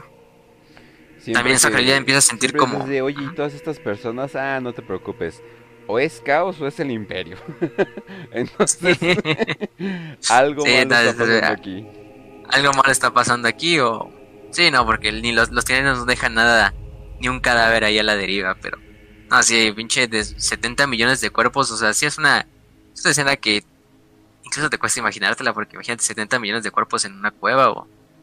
O sea, no sé, está medio raro. No, o sea, Bueno, en bastantes cuevas, no nada más en una cueva, pero... O sea, pero que... imagínate, por lo menos un millón de cuerpos en una sola cueva putrefactos y otros frescos, porque había putrefactos y frescos, no, es un desmadre.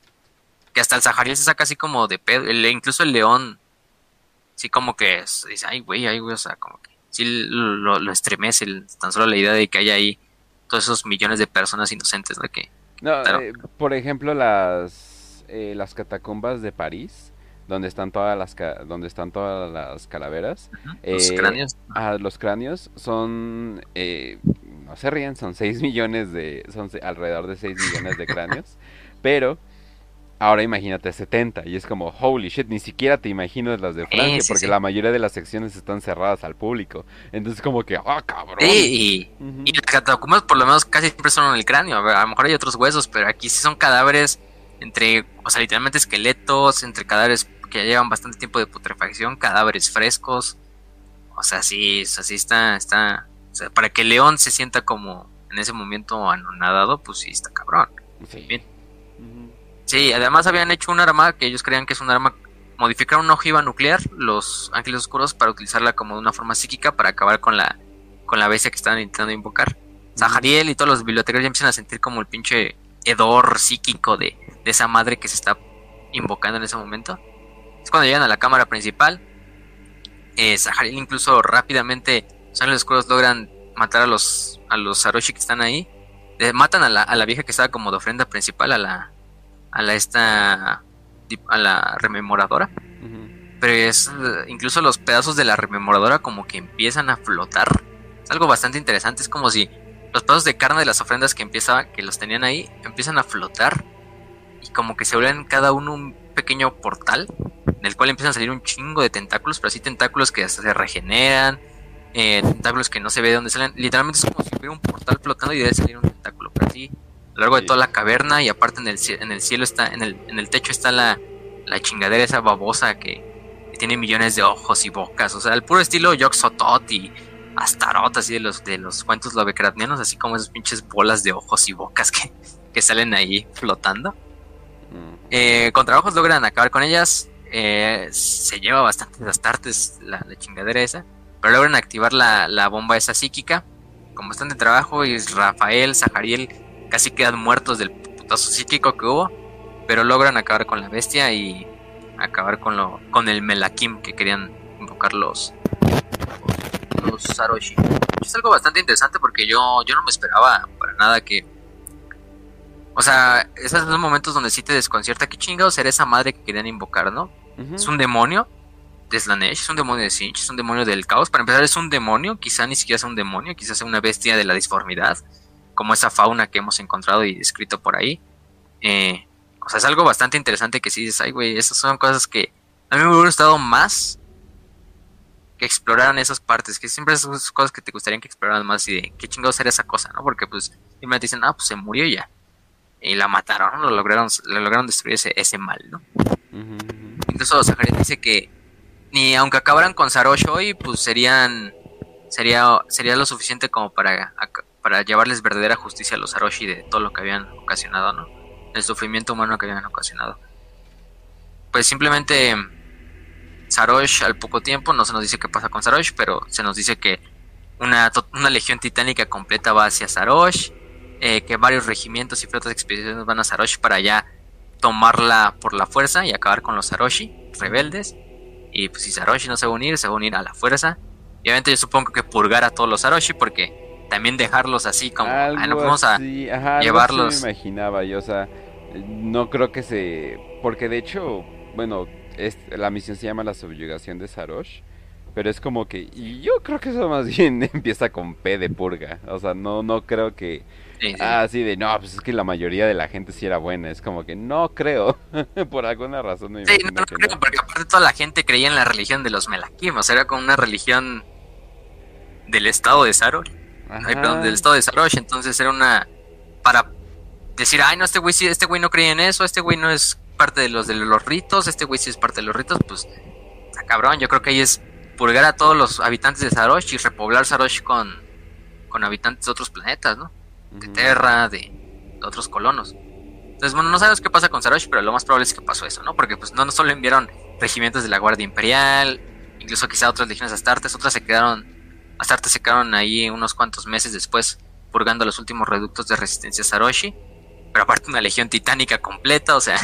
Entonces ahí en Sarosh pues, ya sabemos qué les iba a pasar, ¿no? Pero sí, está bastante interesante. Es lo, por ejemplo, a mí es lo que más me gustó de esa primera novela. Esa batalla en Sarosh y esa subyugación de Sarosh. Completamente. Porque, pues, o sea, ya desde el punto de vista si te esperabas, no, pues estos están, estos traen algo entre manos. Obviamente ya me huele a caos prácticamente, pero, pero así no, vamos a invocar un pinche literalmente al, Yoxotot de Lovecraft y... No, sí, está, está bastante interesante. Es tan bueno que como que sí le baja el volumen al resto. O sea, como que el resto es como que, ah, bueno, y esto pasó. Pero del otro es como que, bueno, ¿y qué pasó con estos güeyes? sí, sí, sí, sí. Porque luego dices, por ejemplo, hay otros planetas, por ejemplo, el de 619, que era el de la primera novela de la herejía de Horus. Ah, pues supongo que ya el Imperio luego temprano y mente lo llegaron y lo conquistaron completamente. Te vale madre, ¿no? Pero hay planetas que dices, ay, güey, ¿qué habrá pasado con esos? O con los Interex en las de las primeras tres novelas. ¿Qué habrá pasado con los Interex también? hay bastantes cosas todavía para explorar de la herejía, de la Gran Cruzada. Eso es lo interesante porque, pues, ahorita estamos hablando de la herejía de Horus, pero hay tantos eventos de la Gran Cruzada que, pues, no se han explorado a fondo. Entonces, sí te dan para bastantes teorías, para bastantes cosas. Pero eso, es, eso ya es otra historia. A ver quién lo puede explotar después. ¿Quién lo puede explotar? A lo mejor luego sacan una serie así, La Gran Cruzada. 300 novelas simplemente para explicar los 200 años de cruzada, ¿no? pero, pero sí. qué, qué, maravilla si pudieran revelar cosas de la gran cruzada que no sabemos. Es como que, ah, bueno. Y que influyen en el futuro. Es como que, ay, cabrón. Sí, hay bastante, incluso en Los Ángeles Cruz hay bastantes eventos de la Gran Cruzada que no se saben muy bien qué pasó ahí. Por ejemplo, los, gen- los genocidios randianos contra esa especie de randianos que fue un completo genocidio de la especie esa, eh, pero que participaron ángeles oscuros, lobos lunares, lobos lunares, sí, lobos lunares, lobos espaciales, em, hasta el punto de que la Legión de los Ángeles Oscuros quedó tan devastada que los, los, los, los ultramarines y los lobos lunares pasaron a ser de las legiones más, más numerosas y más poderosas cuando los Ángeles Oscuros por mucho tiempo, por los que no sabían, fue la legión quizá más poderosa durante los primeros años de las, las primeros quizá décadas de la Gran Cruzada. Por mucho era la que más soldados tenía, por mucho era la que más experiencia en combate tenía, porque pues fue la primer legión Astartes en ser creada. De hecho, ellos participaron en la purga de los guerreros del trueno en, en las guerras de unificación. Entonces sí hay también cosas bastante interesantes de, que podría sacar. Y eso fue antes del encuentro con, con León, de hecho. Los genocidios randianos fue antes de eso. Pero sí, así acaba la historia de Sarosh. Ya sabemos qué va a pasar con Sarosh. Ya nos- se pueden Oye, imaginar qué va a como que pasar con León Sarosh. tiene que ver más. Como que él se involucra más en genocidios más que otros, ¿verdad? Como que en general, como que la primera región es puro genocidio. yo creo que sí. No, o sea, pero ya sé que. Ya sé que hay muchos eh, como que tienen genocide, o sea, como que sí se les va el Ajá. genocidio, pero como que este cabrón desde así desde que llegó llegó a la orden y dijeron, Sí. "Vamos a purgar a las bestias, vamos a Ah, purgar." a-". los, crímenes, amo los crímenes de guerra. Literalmente. Acabo, de, acabo de llegar y la primera palabra que mencionan es genocidio. ¿Qué pasó? Es Warhammer. es, Warhammer, ya sabías que tarde o temprano sí. íbamos a... No hay episodio de Warhammer sin mencionar la palabra crimen de guerra o genocidio. Eso sí. Entonces, cierto. Raz, ¿cómo estás? Ay, hola Kens, ¿cómo estás? Muy bien, yo aquí llegando un poquito tarde, se me hizo tarde, estaba atascado en el tráfico de la disformidad, no podía llegar, hubo una tormenta, pero ya estoy aquí con toda la actitud y todas las ganas para hablar de nuestro rey Ricardo de 40k, Ajá, ya, el ya rey tenemos, Arturo Laya. Ya tenemos el, el café, eh, la lluvia, eh, el Warhammer para aprietos, ya somos Eagles, o sea, ya, o sea, ya es oficial, ya somos Eagles, güey. Ya ten- yo ya tengo cuenta en TikTok, ya valió pito, ya, ya. sí, no, ya valió madres, ya. Todavía Desde tiene... que... Desde que Ken se creó el TikTok ya cayó en manos de Sí, ya. Slanesh y de... Sí, Ya valió madres, ¿no? Ya valió madres aquí. Oye, pero no manches, si no le pones filtros, porque yo sí le puse porque al chile yo no quiero meterme a ver culos a TikTok. No manches, e- e- es 90%, es como, Jesus Christ, mujeres. o sea, Sí, digo, es que, es Hasta que yo. TikTok tiene lo interesante, TikTok tiene lo interesante de que es el perfecto formato de aplicación para mujeres porque son monólogos eh, de un minuto, ininterrumpidos. Entonces creo que es la forma más, la forma que más les gusta a las mujeres de expresarse, de que no las interrumpan y solo ellas hablen por. No, y espérate. 15 sí, de puedes una poner hora. música- Puedes poner música pop así súper popular, puedes poner música del momento, entonces puedes representar alguna ocasión que, que te agrade o que te desagrade con esa música y simplemente poner tu cara un duck, duck face y ya. Ah, perfecto, ya hice mi TikTok, dos millones de likes, muy bien. sí, eso es la caña. lo, ven lo que pasa cuando, lo que pasa cuando hablamos de cultos Slanesh y, y los Arosh y invocar muchas entidades, empezamos, terminamos hablando de TikTok. Eh, algo que ver, Sí. algo que ver. no lo sé. Sí, algo que ver, bueno, es, bueno, entendible, es entendible. He llegado y esto es demasiada herejía. ¿Qué está pasando? ¿Qué hemos hablado?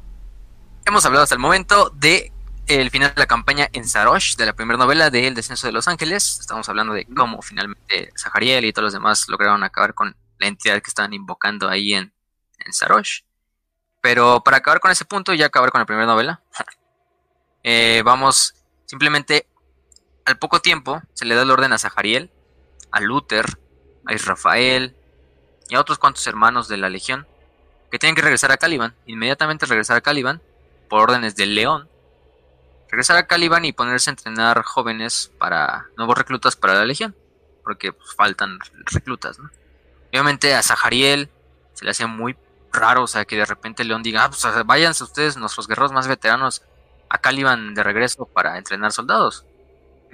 Luther es el y dice, pues por lo menos con nosotros no hay tanto problema, pero lo que me lo que me extraña es que uno de los otros hombres que fue enviado de regreso a Caliban sea el mismísimo Luther, ¿no? El hermano del, del primarca, ¿no? El, el segundo al mando de la legión. Eh, la Gran Cruzada seguiría sin ellos, pero también seguiría sin Luther, ¿no? Y aquí sale la primera mancha, el primer momento donde Luther está dudando. Este güey, ¿por qué me está dejando solo? ¿Por qué? Porque él es el que tiene toda la fama. Esto me ha pasado siempre que desde que lo encontré, pero lo va pensando poco y lentamente. Eventualmente llega a un final que vamos a llegar eventualmente, pero uff. Sí, porque pues a Luther, ya sabemos qué dijo Luther cuando vio la bomba, es la ojiva nuclear al bordo de la nave de, la causa invencible. Y si sabemos que quizá él tenía la culpa, él quizá él tenía la culpa, no, digo, él, él, quizá él era el único que tenía la culpa, pero también se le hace raro mm, a Zahariel, a Israfael. Pues no solo a Luther se le regresó, sino también a Zahariel, que Zahariel siempre fue super leal con el león, él no le tenía mucha confianza. Por lo mismo de que Zahariel era muy cercano también a Luther, el león quizá vio. En parte sabemos que el león, en realidad esto no era para nada una misión de ir a entrenar reclutas, porque esto pues, lo puede hacer cualquier otro güey que ya estaba en Caliban sino que esto era como una forma de, de, agravio pues con, con, Luther, porque sabía que, sabemos que Luther de cierta manera le reveló lo que pensó al bordo de la nave. Entonces a Luther, pues Luther la, verdad lo aceptó, pero sí, como dice bien Rastus, fue pensando y se fueron observando las primeras semillitas de lo que va a ser la caída de los ángeles, ¿no? Pero... No, finalmente.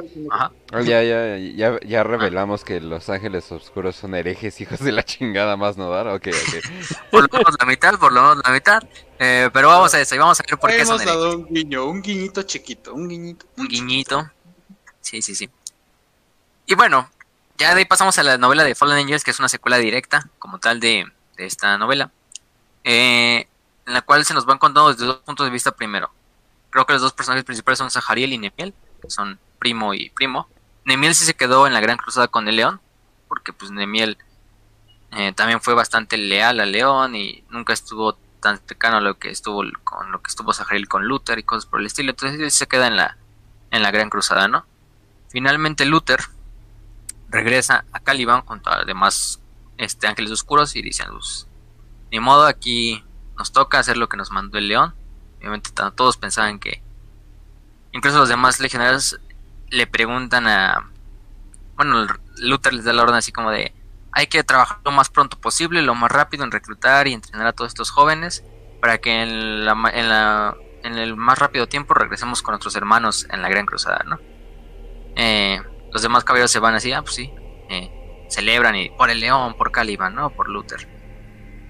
Zahari le dice a este a Luther que si lo que dijo es cierto. Y Luther le dice, pues era una mentira necesaria, ¿no? Para mis, para nuestros hermanos, ¿no? Mira, ¿Eh? carnal, yo solamente dije lo que salió de mi corazón. Eso fue lo que Sí. Me, ganó la, la me ganó la, la situación, ¿no? Lo, lo, lo apremiante de la situación. Sí, no, pues también Luther sabía que a ese punto ya nunca iban a regresar a lo que era la, como tal, la, la hermandad. La, hermandad o a la legión. De hecho, pasan 50 años, o sea, 50 años de exilio en Caliban, no de vamos a decir un, tipo de exilio a Caliban. Regresan a esta zona de Caliban.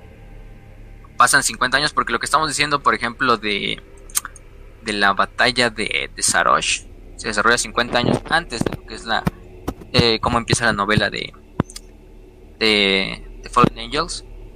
Eh, se regresan a Caliban y por esta instancia lo que va a pasar es que regresan a Caliban, van a entrenar, van a entrenar a bastantes jóvenes, de hecho Zahariel se pasa la mayoría de los 50 años enviándole cartas a, a, Lion así de, no señor, hemos duplicado nuestra capacidad de reclutamiento, también nuestra capacidad de producción en Caliban, las forjas de Caliban ya producen más munición, tanques, estamos pensando que alrededor de estos estos siguientes meses. Podemos reducir el tiempo de reclutamiento de 8 a 2 años y de ahí podemos intentar hacer eh, solventar las bajas y también enviarles más tropas. Hemos ya tenido como aproximadamente, no me acuerdo el número, pero creo que eran unos cuantos millares de soldados de Astartes nuevos listos para, para ser reclutados y para ir a la, a la Gran Cruzada.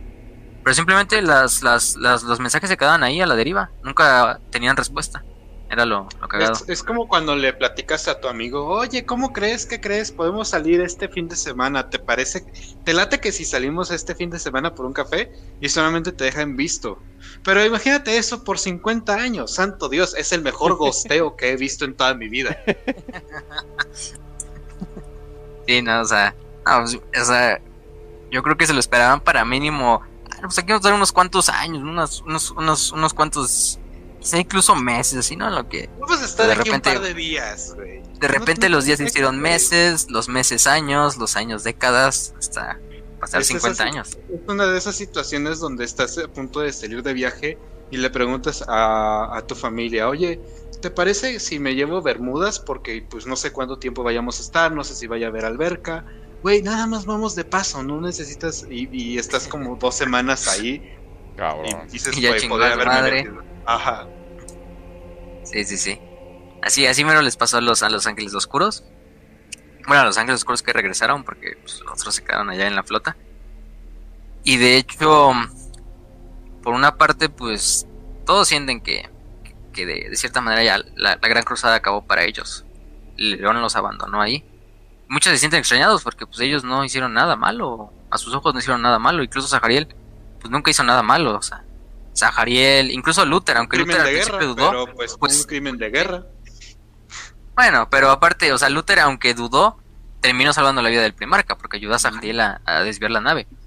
Eh, incluso Zahariel nunca dudó del, del, del león ni nada, pero por lo mismo de que estaba relacionado con Luther, de que estuvo en el momento en que Luther hizo esa madre, pues, pues también le tocó, ¿no? De cierta manera, f- también fue una decisión medio, medio estúpida, si la vemos de cierta manera, de León, porque, pues, tenías a muchos elementos leales, quizá bastaba con que desterraras a Luther, ¿no? O sea, que desterraras Sí. a Luther. Obviamente Luther también Sobre tenía mucho carisma porque- dentro de la legión. Y esto también, fíjate que los ángeles oscuros di- disminuyen muchísimo el número, entonces mandar a casi la mitad de la legión hasta Caliban solamente para entrenar unos reclutas, cuando tus números ya se vieron muy disminuidos por otra- otras batallas que han pasado. Recordemos que después de esto, los, los genocidios, eh, la, la legión de los ángeles oscuros pasa a ser de la más numerosa a una, del- a una secundaria incluso. Entonces fue una movida muy, muy extraña, muy curiosa, muy sospechosa de León. Pero Fue la- pues al final. Fue la tibiez. O sea, vamos, vamos a recordar ese grandioso episodio de Breaking Bad que se llama Half Measures, que le cuenta la historia de que solía ser policía y vi que un güey se estaba madreando a su esposa y un día se lo llevó al desierto y el güey llorando y "Ay, no lo voy a volver a pegar, ¿no? Y él en ese momento dijo, ah, bueno, Sas, está bien, te perdono, ¿no?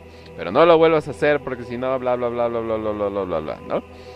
Y de repente, y de repente el otro día es así de, ah, ahora la mató, ¿no? La, la mató con una licuadora, ¿no? Es como que, ah, chingada madre, ¿no? Entonces Tan fue la tibiez, fue así de, híjole, ejecuto a Luther, hago un ejemplo de, de él. Y ya, y es como, no, bueno, lo va a dejar a que influya toda la, la mitad de la legión por 50 años, ¿verdad? O sea, fue su Y tibiez. así reclutas de- nuevos que están llegando. ¿Por qué no? Fue su tibiez, fue así de, ah, pero no puedo porque bla, bla, bla, bla, bla. No, se tuvo que haber decidido en ese momento. Pero si tú ves, no, es Sí. que la historia, y solamente dudó un tiempo, no fue, tan, no fue tanto, bla, bla, bla. Pero no, obviamente esto le salió el tiro por la culata. Sí, la larga Chilón la, la terminó cagando, porque pues, incluso aunque hubiera reprendido a Luther, ahí hubiera sacado a flote pues lo de los pensamientos de Luther, pues muchos a lo mejor lo tomaban, pues es necesario, ¿no? Porque el güey al final del día traicionó a la legión, traicionó al primarca, pero aquí hacerlo así a la, a la escondidita, porque solo Zahariel sabía lo que Luther dijo ese día. Fíjate Entonces, pues, que cabrón. eh, esto se relaciona muchísimo a la historia, por ejemplo, del rey Ricardo, Corazón de León, que justamente es pues, Lionel Johnson. Sí, una inspiración. Y justamente lo que él hace durante la segunda cruzada, creo que es la segunda cruzada, o la tercera, que él está haciendo una campaña en Antioquía, que es una ciudad de Siria más o menos, como por Siria, Turquía, esas partes. Y lo que hace es dirigir su ejército a Acre, pero se ve disminuido igual casi casi a la mitad después del asedio. Entonces manda de vuelta a Inglaterra a uno de sus señores, que es Jorge, que incluso es de la nobleza. Y cuando ya están eh, llegando a Acre, se va enterando Ricardo de que Jorge justamente está ya empezando a conspirar para tomar la corona, porque además Ricardo no había pasado tanto tiempo en Inglaterra desde su reinado. Entonces, es muy parecida la historia, tiene muchísimas similitudes. Recordemos que Warhammer, pues, toma muchísimas inspiraciones, tanto históricas, filosóficas, y al final. Literatura universal, todo. Entonces, pues ahí tienen como que un ejemplo. ¿Aprendemos historia con Warhammer? Sí, aprendemos historia con Warhammer. Por otra parte, ah, bueno, antes de continuar, un saludo a mi compa Heraclio, el rojo. Me pidió un saludo. Pero bueno, en ese sentido, continuamos con lo que bueno, pasó después de la, de la batalla con. Digo, de la batalla, sí, de la batalla de Sarosh. Em, aparte hay algo importante de que no, no dijimos de Luther desde el principio, pero Luther nunca pudo ser un Astartes completo. Luther siempre fue un, un falso Astartes, ¿no? Los que decimos falso Astartes de... Son estos güeyes que ya estaban demasiado viejos eh, para aceptar los implantes. Sí, para aceptar los implantes de toda la semilla genética, para aceptar la semilla genética como tal, pero sí se le llegó a hacer cirugías para aumentar su estatura, aumentar su fuerza, pero nunca al nivel de un Astartes hecho y derecho. O sea, de hecho era bastante más enano que sus, sus soldados y que los demás Astartes, pero era, era muy respetado, aunque fuera, aunque se viera más pequeño y todo eso. Y de hecho peleaba toda, o sea, tenía la experiencia de ser el mejor caballero que el que más visiones hizo en la purga. La guerra contra las bestias. Las grandes bestias. Entonces, tiene muchísima experiencia. Es un gran elemento de los ángeles oscuros. Espero que nunca haga ninguna estupidez para poder destruir toda su carrera militar. Sí, sí, sí. Incluso hay otro momento que no se menciona en esta novela, pero se menciona en una. En el, en el prólogo de la novela de Ángeles de Caliban, que esa no vamos a hablar hoy. Eh, pero como tal, es durante estos 50 años de exilio, en una ocasión a, Luther se le ocurrió salirse del exilio, porque de repente recibieron eh, señales de que Horus estaba eh, pidiendo refuerzos para una campaña. Em, creo que también está la Guardia de la Muerte y los Guerreros de Hierro. Todo esto no era la herejía de Horus, todavía era la Gran Cruzada, todavía Horus no, se corrompía. Y, Luther pues decidió irse con un pequeño número de, soldados, de astartes, ayudarle a Horus. De hecho, tienen una como comida antes de empezar la campaña, así dentro de la, de la Espíritu Vengador, que es la nave de Horus, eh, donde reúne a los capitanes, a los líderes de cada legión y todos los que lo van acompañando. Y Luther va como, asist como, sí, va asistiendo como representante de los Ángeles Oscuros. Justo en ese momento en que a Lion le informan de que, pues, este Luther se salió del exilio con Horus interrumpe así la pinche comida, se mete de, lleno a la, a, la, a la reunión, se le pone al tú por tú a Horus y le dice, tú no eres nadie, eh, ni aunque mi papá te quiera más a ti o, te aprecie más a ti, para darle órdenes a mis soldados, ¿no? Y a mis astartes, ¿no? Y casi casi es como... Horus pues nada más se queda así como, pues oye, cálmate, güey, ¿no? Cálmate, estamos aquí chupando tranquilos y, así estamos, y vienes a echar el desmadre, ¿no? Y de repente dice, pues ya, y se lleva a Luther. Así como cuando tu mamá, cuando, te, cuando los niños se peleaban ahí. No te juntes con tesoro. No te juntes con esa chusma. Así al por estilo el chavo del 8. y, y, se va así con, con Luther y se lo lleva y le dice, pues recuerda que tú no eres más que eh, uno a mi mando, ¿no? O sea, también una parte así como de, recuerda que recuerda tu lugar dentro de la legión, ¿no? No eres nadie para decidir sobre los demás. Entonces, yo soy el líder de esta legión y pues vas a seguir mis órdenes. Pues se lleva a Luther y Luther lo obliga a regresar otra vez a Caliban. No, Luther se va. Imagínense, aparte, no solo lo humilla personalmente, sino lo humilla frente a los demás capitanes, ¿no? O sea, lo humilla frente a Horus, lo humilla frente a los capitanes. Creo que iba Typhus de la, de la Guardia de la Muerte. Este, Perturabo no iba. Iba uno de sus capitanes, no recuerdo cuál. Pero de los guerreros de hierro, o sea, fue, uno de esos momentos donde tú te dicen algo y todos responden como uh". Entonces, ándale. Hijo, lo le lo regañó su mamá, pero bueno, en esta ocasión lo regañó su papá. Bueno, lo regañó su hijo. algo más bizarra. Eh, está cagado, ¿no? Pero mm, sí, o sea, Luther no tiene otra más que regresarse. Por otra parte, en los... La, vamos a contar primero lo de Daniel. ¿Cómo se llama esta parte de... De, de, de, de, de los últimos años de la, de la Gran Cruzada? Ahí es justo cuando están luchando contra una liga que se llama la Liga Guardiana, que era una liga de humanos que se había aliado con Senos. Llevan ya bastante tiempo los Ángeles Oscuros intentando eh, conquistar y hacer que se unieran al Imperio. Pero es en ese momento en cual el León llama a todos los oficiales de la Legión y a los oficiales de la flota a que se reúnan en la nave principal, ¿no? a que se reúnan para hacer una reunión de emergencia. Y es ahí donde el León les revela que hemos recibido órdenes de Terra y del, del Adeptus Terra que Horus ha tomado otro camino, que se ha desviado de los preceptos del emperador y que por su propia mano ha decidido realizar su propia rebelión. Y todos los pinches oficiales y los astartes se sacan así, o sea, de pedo porque solo el león la sabía y de repente se los revela a todos en la reunión. De hecho, ahorita me los informan también que en Isban desarrollaron una masacre a sus propios hermanos, ayudados por los hijos del emperador de Fulgrim, por la Guardia de la Muerte de Mortarion y por los devoradores de mundos de Angron, ¿no? Ahorita mismo se están eh, replegando en Isban 5, eh, fortificando su posición, pero el Sigilita me ha informado que ya envió a una flota de 7 legiones astartes a censurarlos, ¿no? Hacemos que, sabemos que esas 7 legiones astartes, pues al final del día nada más eran 3, porque las otras 4 pues estaban con Horus.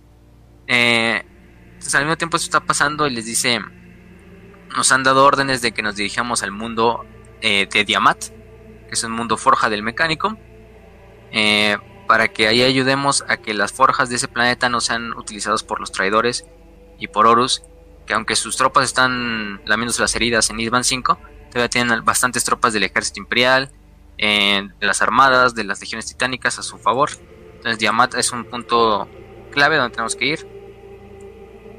Y pues sí, se dirigen hacia, hacia Diamat, dejan un pedazo de la legión en, ahí contra la Liga Guardiana para que la terminen de destruir. De hecho, creo que esa rebelión de la Liga Guardiana, el mismo Horus la había planeado desde hace ya tiempo. Para que los Ángeles Oscuros estuvieran un poco distraídos con esa tarea. Y es cuando, como tal, envía a. Él y la mayor parte de las tropas se van directamente a Sediamat. Se lleva otro pedazo de la flota. Se lleva la causa invencible. También unas naves del ejército imperial de Amat hacen una batalla especial, espacial bastante breve, en la cual bastantes naves del, tanto del ejército imperial como de los traidores, que también eran del ejército imperial, fueron destruidas. Finalmente, de hecho, Nemiel, el primo de Saharil, es uno de los que, principales que con los que el, león empieza a tomar confianza y lo toma casi casi ya como su segundo al mando. Eh, le da la tarea también de, de, desembarcar primero en el planeta y de ayudar a liberar a las tropas de los regimientos todavía leales que quedan en el planeta y a liberar las forjas del mecánico, porque no pueden caer en manos de, de ¿cómo se llama? De este, mm, sí, de los, de los, los traidores, ¿no? Eh, desembarcan en el planeta, hacen una batalla bastante breve, destruyen bastantes tanques del ejército imperial traidor, también bastantes regimientos. Incluso llegan y casi tienen una pelea ahí contra los Esquitari del mecánico. Pero se les hace medio raros que el mecánico no había sacado tropas más que para defender su forja. O sea, la verdad, la, la demás guerra en el planeta les había importado un comino, porque el planeta, pues, aunque era un planeta forja, bueno, no era tanto un planeta forjero como un planeta del Adeptus Terra, pero sí tenía forjas del mecánico. Pero eran totalmente zonas aparte, ¿no? O sea, estaba la forja del mecánico y alrededor de toda la forja estaban las viviendas de las pobres personas que vivían en la miseria. sí. Buen mecánico. Este, buen mecánico. Pero, y sí les hizo raro, pero ya al final del día, pues, el león, el gobernador planetario del, planeta, de Tiamat, y el Archmagos de los... No, el Magos de los del Mechanicum tienen una reunión. El Magos del Mechanicum, que se llama eh, el Mago Sarkoi, eh, en realidad era el segundo al mando, pero después de que el Archmagos murió en batalla, él tomó el mando de las fuerzas del Mechanicum restantes. Y tienen esta reunión. De hecho, el gobernador planetario es de esos gobernadores planetarios que me sorprenden porque el gobernador planetario cuando empezaron las rebeliones y los rebeldes a invadir eh, Tiamat, el primero en salir a, soltar putados fue el gobernador planetario al mando de su propio regimiento y, y de hecho hasta salió herido en la batalla, así y Y el güey está ahí en la reunión con sus cirujanos que le están cosiendo la pierna donde recibió un, un balazo. y O sea, bastante, bastante honorable ese gobernador planetario. Hasta el Nemil dice... Sí, no es uno de esos gobernadores planetarios gordos y que se la pasan eh, simplemente sentados y en el momento en que hay una, un, un problema salen como ratas del barco, ¿no? No, este güey se quedó a pelear y todo. Pero bueno. En ese sentido, este, el león le encarga la misión a Nemiel de que vaya a destruir la. Vaya a investigar al mecánico, porque se hace medio raro que los del mecánico no hayan mandado tantas tropas. También como que eh, hay unos hay unos inventarios que no cuadran como tal, porque el león le pide a los del mecánico que hagan inventarios acerca de, de, de todas las tropas y de los materiales de guerra porque sabe el león que aunque lograron sacar a los rebeldes de Diamat, eh, las noticias le iban a llegar a Horus y Horus iba a despachar otra fuerza hacia Diamat y que en esta ocasión no iban a ser simples soldados del ejército imperial, sino que iba a mandar Astartes. Entonces, tenían como creo que dos meses, no dos semanas para armar una defensa del planeta y de esta manera intentar, em, ¿cómo se llama? Eh, librarla, ¿no? Finalmente, eh, Nemiel se infiltra dentro de las forjas del Mechanicum, se dan cuenta que en realidad el mago Sarchoy o Arcoy este, fusiló al Archmagos del Mechanicum y tomó a cargo toda la forja y por eso no sacó las fuerzas, porque en realidad ya le había jurado la, la lealtad a Horus y al Mechanicum Oscuro como tal. Em, también hay un contraataque masivo por parte de los hijos de Horus, los Marines de los hijos de Horus. Eh, la batalla se veía bastante, bastante jodida, pero es el momento en que el león ya interviene directamente en la batalla cuando aniquila a los traidores y le, le niega a Horus la, la capacidad de tener a Tiamat dentro de sus fuerzas y de esta manera tener más tropas mecanizadas y incluso porque Tiamat creo que era el planeta eh, el planeta madre de una legión titánica legión titánica Jesus, y de esta manera es pues. Ujú. tenías Sí, el, Legio Gladius creo Legio no había Gladius problema que en este momento llegara otra legión que también fuera traidora, pero en son de paz. Qué bueno que no pasa. ¿verdad? Sí, exactamente. Y, y bueno, al final del día, como bien dice Ras, pues tarde o temprano este el león se tuvo que replegar de Diamat y dijeron, ah, pues la dejamos ya está por lo menos salvaguardada, ¿no? Pero eh, al poco tiempo después de la batalla, eh, los guerreros de hierro, liderados por Perturabo, arribaron a Diamat en su camino hacia Isman 5. Em, y finalmente le dijo, ah, obviamente el león no sabía que Perturabo y su legión ya estaban del lado de Horus. Le dice, ah, tú no te preocupes, tú déjame el planeta a mi mano y aquí vamos a hacer que, que todo marche a bien, ¿no? Así para, Ok, pero prométeme que no vas a usar las armas de este planeta en contra del imperio. Lo prometo. Ah, muy bien. entonces Sí, me lo voy. prometo. Y bueno, obviamente león no sospechaba para nada que pues, Perturabo también estaba del otro lado. Y le dice, pues ahí te dejo el planeta, ¿no? Y las armas, ¿no? Para que los utilicen contra Horus. El problema es que pues las armas se las terminó llevando este... Bueno, el equipamiento de, de asedio se lo lle- terminó llevando este Perturabo. Y pues simplemente le estás dando armas de asedio a la mejor legión para asediar asedio. cosas. Sí, en Sí. este sentido. Eh, al, al mejor organismo militar para hacer asedios de toda la galaxia. Y pues es finalmente como, ya... Es como llevar a Jeffrey Epstein a un este a Disneyland. a un kinder, ¿no? No es es como, imagina lo que este güey armaría, el, el desmadre que armaría este güey en un kinder. Ah, Exacto. Y sale ahí el Jeffrey Epstein y Con Drake También, Bell y sí, otros sí, ahí. Uy, Pero sí. Y el ¿En Dross, serio? ¿no? ¿En serio van a tomar eso? ¿Fans de Perturabo? Levántense, fans de Perturabo. Ah, espera, no hay. No hay. Victoria de los puños imperiales, eso sí. aquí, por favor. Victoria espiritual de los puños, otra vez. Pero sí, no, pues, los- las armas se estuvieron llevando a Isban y ya sabemos que hicieron los traidores guerreros de hierro con esas armas, ¿no? En Isban. Entonces, de cierta manera, el león terminó cagándola más para el lado leal, por lo menos por esa batalla de Diamat. Que... Pero bueno, él no sabía, por lo menos eso lo podemos decir. E Tan inocente Palomita pues, no sabía que los guerreros de hierro Sí. Sí, ya estaban del otro lado. Pero bueno, esa es una parte de la novela. Es que creo que la mitad de la novela es hablando de la batalla de Amat. No es algo, una narrativa tan interesante, en mi opinión, pero eh, se mantiene, ¿no? Un problema, un problema que se les adelantamos de una vez y sale una historia corta. Ajá. De hecho, sí, hablan mucho sobre Ah, sí, el dale. primer libro, El descenso de ángeles, como... eh, Ay, esto nada más es world building, ¿no? Qué puta hueva, z, z, z, ¿no? Pero a mí me súper más entretuvo más el, el descenso de los ángeles que el otro. Eh, entonces fue así que de... no sé, o sea, eh, eh, bueno, es mi, opi- es mi opinión. no. ¿Oh? Digo, yo agradezco que haya habido putazos. Yo agradezco muchísimo que haya habido putazos. Eso es. Porque si no, que había? eso es- O sea, pero es que... sí, no, no, bueno, no. No sé, no sé si es por el cambio de autor o algo por el estilo, pero sí, a- a- mucho más el descenso de Los Ángeles, como que eso así de, ah, mira, me hundiste en un mundo y me hiciste experimentarlo y verlo y luego se enfrenta con otra cosa, bla, bla, bla, bla, o sea, como que lo hace bien. Y Los Ángeles Caídos es como, yeah, putazos. Sí, sí, putazos, sí. O sea, lo- le digo, la de Los Ángeles Caídos también concuerdo con Grinch. O sea, Descenso de Los Ángeles tiene puntos bastante más interesantes porque tienes desde el world building, tienes aparte la batalla de Sarosh, que también está, aunque son los últimos capítulos, está bastante interesante. Pero la de Fallen Angels, sí, como que la batalla de Diamant yo la siento un poco más ahí de, de relleno. En verdad, lo importante de ese libro es el punto de vista de Zahariel y de todos los demás que es la otra parte del libro. Y es a lo que vamos. Eh, pero sí, o sea, también, bueno, El Descenso de los Ángeles lo escribió este Mitchell Scanlon y el otro lo escribió Mike Lee. Que no son, o sea, no es mal autor Mike Lee, pero sí, yo lo sentí más oso en ese punto.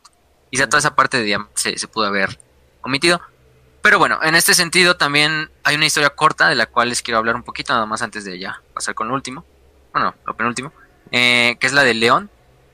Eh, sale en la antología de los primarcas. Esa es una, no me acuerdo qué novela de los, de los estos, de los, de, de la de Oruses, pero en el punto es que en esta novela lo importante, en esta historia corta, es que en una instancia cuando el, eh, este, el león sabe que se necesitan utilizar a los bibliotecarios, porque es necesario ya que la herejía está en su culmine, es necesario utilizar a los, a los bibliotecarios y tenemos que, de cierta manera, violar el, el edicto de Nikea. Entonces, tarde o temprano tenemos que violar porque es necesario los, los bibliotecarios para la guerra. Y Nemiel se le pone el pedo de, porque pues, Nemiel es un capellán, le dicen, no, no puede usted a- acabar con el edicto del emperador y todo este desmadre. Y es casi como que León, ya cállate, ¿no? Por favor. Y, y el, y el Nemiel, no, pero es que usted tampoco puede seguir. Y el, y el León, cállate, por favor. Y de repente, pero es que eso sería traición del emperador. Luego, y en el y momento luego en que el se da cuenta, siendo el león, obviamente, como es, sabes muy bien que no toma muy bien la, el, que, la crítica de su propia legión. No. Sí. Y el pobre de Miel, el primo de. Y el primo de este. De Sahaliel en ese momento es cuando de repente sale como un segundo según una marcha eh, que pasa cerca de Nemiel. Y nada más la cabeza de Nemiel sale disparada hacia atrás. Eh, el mismísimo Lion decapita a Nemiel. eh, después de que Nemiel se le pone al tú por tú de. No, no puedes des- de- acabar con el edicto Nikea, eso sería traición y todo esto. Y el león, haciendo un arrebato de ira, pum, le corta la cabeza a Nemiel, al primo de Zahariel. Y esto al final del día, cuando Zahariel se dé cuenta y, y le llegan las noticias de que pues Nemiel murió asesinado por el león, pues todavía lo va a llevar más al camino que va a escoger Zahariel, que ahorita vamos a hablar. Pero con el punto es que Nemiel muere, el, león sí saca al principio de pedo, o sea, al principio luego se da cuenta de lo que hizo y casi casi eh, llora la muerte de, Nemiel por ese arrebato de ira que le dio. Pero le decimos que ese león es peor cuando se enoja que el propio el propio Angron.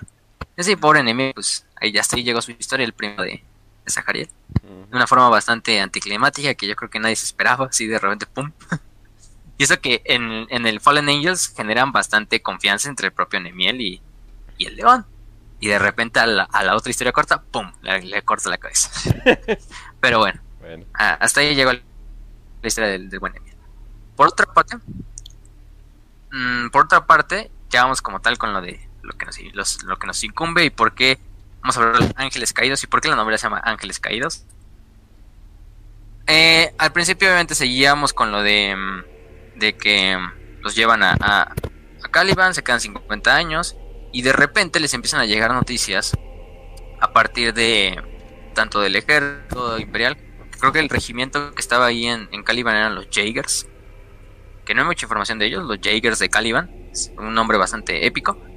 Eh, no se nos dice si es un regimiento originario de Caliban del ejército imperial, pero por lo que sabemos a lo mejor son también, creo que son voluntarios de Terra, que están en, Caliban. Pero lo importante es que de repente empiezan a haber rebeliones a lo largo de todo Caliban. Rebeliones así que surgen de la nada, amotinamientos en las fábricas, eh, rebeliones abiertas, eh, huelgas eh, de trabajadores de Caliban en las fábricas del Mechanicum, del Administratum. Y se casi desconcierta a todos, a Zahariel, a, Luther, al nuevo Lord Cypher, que el nuevo Lord Cypher es importante. Es el Lord Cypher que está eh, a cargo nuevo. Que no se sabe nada, de hecho cuando llegan y lo encuentran, a Zahariel se, se impresiona al ver al nuevo Lord Cypher porque dicen, no lo conozco, pues, no conozco a este güey de ningún lado, se me hace muy raro. Y de repente es un, guerrero tan joven y un guerrero tan, tan nuevo dentro de la orden que ascendió a Cypher. Eh, el león lo ascendió personalmente a Cypher. Se le hizo muy raro. También se encuentran con Remiel, que Remiel era uno de los antiguos maestros de la orden, que también ya estaba bastante viejo y por eso no pudo recibir todos los implantes de Astartes. Y ya está en sus últimos días, en sus últimos años de servicio. De hecho, Remiel se retira a los pocos años después de, de que llegan a Caliban otra vez y se retira hacia los bosques y ya se desaparece para siempre este remiel. Una forma bastante rara. Pero eh, empiezan a tener estas noticias de las, de las, de las, ¿cómo se llama? De las traiciones de los, de los rebeldes. Sí, de los rebeldes más que nada. Y y de los herejes ya habían recibido noticias de que Horus también había, de cierta manera, dado la espalda al emperador. Pero pues no tenían otra cosa más en calidad más que hacer pues pues no podemos hacer nada, ¿no? Estamos, estamos aquí encerrados en Caliban. No, nos pueden, no podemos salir de aquí. Aunque quisiéramos ayudar a, León y todo esto, ¿no?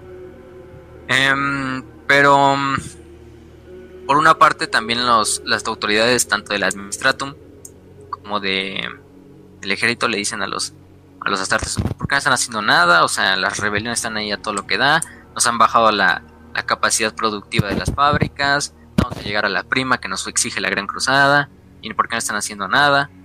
Eh, ¿Por qué no mandas a los astartes a, sofocar las rebeliones y todo este desmadre? Eh, al principio sí, Luther como que sí se, se emputa. Dice, no, pues... Em, este... Simplemente dice, ya, ya pensaré en algo. Y se va a meditar, creo que se queda meditando como dos semanas. Un pedo el buen Luther. Em, y también, sí, el buen Luther. Hasta el punto de que enflaca y eso así aunque sea un Astarte, bueno, un medio Astartes, pues en flaca y todo. Pero también tiene una reunión, una comitiva con los líderes de la rebelión, bajo la bandera de parlamento, o sea que no se pueden disparar ni nada, era sin armas. Luther acompaña de Zahariel se reúne con los líderes rebeldes, que la mayoría de los líderes rebeldes son güeyes que proceden de casas nobiliarias de Caliban, que con el tiempo y con la llegada del imperio, pues sus riquezas fueron disminuyendo, eh, sus trabajadores fueron disminuyendo, y pues quedaron como en un segundo plano, ¿no? Porque pues como llegó el imperio y la mayoría de los siervos se los llevaron a las fábricas, pues en realidad ellos ya perdieron sus privilegios como tal, sus casas nobles. No todos eran así, también iba... ¿Alguna vez has visto El Señor de los Anillos 2 cuando Saruman empieza a hablar con una turba enojada de que les han quitado todas sus libertades, no sé, tenemos que ir a la guerra, etcétera, etcétera? Es uno de esos momentos donde discurso enojado hace gente enojada. Sí. Sí, aparte ah, van acompañados de otro líder de los otro líder de los rebeldes es Sir Daniel. Si es Daniel o David, es que luego en la traducción te lo ponen como David y a veces como este Daniel. Vamos a ponerle Daniel. Y su madre. Eh, lo conocía porque él fue un caballero de, de la orden, que de hecho luchó junto a Zahariel cuando conquistaron la orden de los caballeros de Lupius y destruyeron su última fortaleza. De hecho, a, Daniel habían una bestia de las que le llegaron los, caballeros de Lupus le deformó toda la cara de un zarpazo que, que le dio. Eh, ya está bastante viejo para ese entonces. Y pero finalmente este Sir Daniel se fue de la, de la orden cuando pues, llegó la legión y cuando llegó el imperio y todo esto. Y le dan un buen punto a, a, a este a Luther, ¿no? Le dicen, es que por una parte la gente está descontenta con los terranos, ¿no? Con el imperio. O sea, y Luther le dice, ustedes, lo único es que ustedes están enojados porque no tienen sus riquezas y no son, ya la gente no trabaja como esclavos para ustedes. sí no trabajan como esclavos para nosotros, pero ahora trabajan como esclavos para el imperio, de cierta manera. O sea, pasaron simplemente de un patrón a otro patrón. Por lo menos cuando eran nuestros esclavos, así lo dice así bien, bien cínico, y cuando, cuando eran esclavos por lo menos los protegíamos, ¿no? uno de los nobles le dice, le dice este a Luther y todo eso. Pero Sir Daniel es el que les da el punto más importante. Eh, aparte de eso, el imperio ha acabado con lo que conocemos como Caliban. Los bosques son totalmente destruidos. Eh, las bestias en alguna vez donde existieron ya no están en esos lugares. Eh, por otra parte, la esencia de la orden ya se apagó. Ya la orden de Caliban no vela por el interés de las personas. Las personas ya simplemente son esclavos del imperio. Ya no es la orden que conocía la comunidad hace ya décadas anteriormente. Eh, y lo mismo es que, y le da una, frase bastante interesante a, Luther. Eh, quizá en Caliban ya no haya bosques, pero todavía hay bestias. Em, refiriéndose eh, tanto en sentido como a la administración imperial, em, pero también a ciertos, ciertos despojos que todavía quedan, que uno sabe que quedan, Cuenta la gente como no sabía y la orden no sabía para nada de la disformidad. Pero sabían que dentro de Caliban había algo pues maligno, ¿no? De cierta manera ya lo dijimos, ¿no? Que el núcleo de Caliban siempre ha estado corrupto desde el momento en que el ojo del terror nació.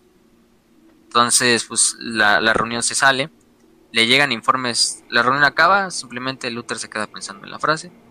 La reunión acaba, Zahariel lo mandan a una misión donde se supone que hubo una instalación de del Administratum, que era una planta geotérmica, que iba a ser necesaria para suministrar de energía a todos los pueblos eh, circundantes, porque ahorita ya estaban formando unas cosas que se llaman arcologías, son como habitáculos, como zonas de departamentos para la gente de Caliban, ¿no? Para tanto los terranos como para los para los calibanitas originarios. De hecho, a los terranos y a los del administratum y a los del ejército siempre los dejan en las partes más altas con mejor seguridad y mejores servicios de las arcologías y a los nativos de Caliban pues en las partes de abajo, ¿no? De cierta manera. Eh, acá este... Em, a Gabriel le envían a esta, esta instalación geotérmica porque le han llegado reportes de que de repente la instalación geotérmica empezó a dejar de dar información y enviar señales. Y luego mandaron un regimiento de Jaegers a dar este apoyo. Quizá fueron los rebeldes, quizá no. Pero no se sabe nada tampoco del regimiento de refuerzos de Jaegers. Mandan a Zahariel y a una escuadra de Astartes.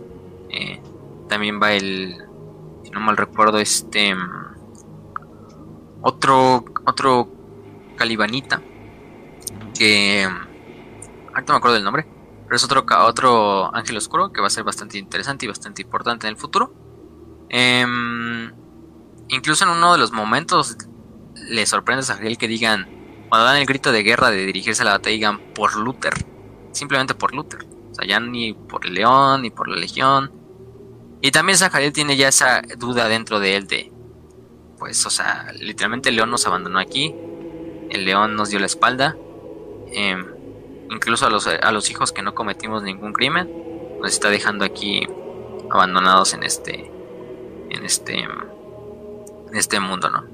Astelan es el otro, Merir Astelan es el otro caballero del que me acordé ya. Van a esta instalación, Entran a la instalación, se encuentran que la instalación está totalmente abandonada, no hay rastros, hay algunos rastros de sangre, van descendiendo, de repente son atacados por una especie de, gusanos. Eran unos gusanos originarios de Caliban, que pues los máximos gusanos medían, llegaban a medir quizá un metro, un metro y medio. O sea, de por sí eran bastante grandes, pero con los que se empiezan a enfrentar dentro de las de la, de la instalación, miden aproximadamente pues unos varios metros, quizá cinco este, 6 metros, 7 metros. O sea, bastantes grandes. Y era un tipo de gusano bastante interesante porque era un gusano que, que eh, tenía un aguijón y se le inyectaba en el cuello a, los seres vivos, tanto humanos como ganado. Eh, les controlaba la médula espinal y, y, a partir de ahí el sistema nervioso les, les hacía que nada más mantuvieran como que las, las, las funciones más vegetativas, así de comer, moverse y respirar, para que no se murieran y de ahí los llevaban con sus reinas, cuales las reinas les depositaban los huevos de las larvas dentro de ellos y ya se repetía el ciclo de, esa especie de gusanos. sorprende mucho que estos gusanos sean tan grandes porque pues, hasta uno le dice, yo soy originario de la tierra de donde son esos gusanos y cuando los cazábamos de niños no medían más de más de un metro y medio, o sea, chingaderas. Y aquí estamos enfrentando las cosas que, miden bastante, ¿no?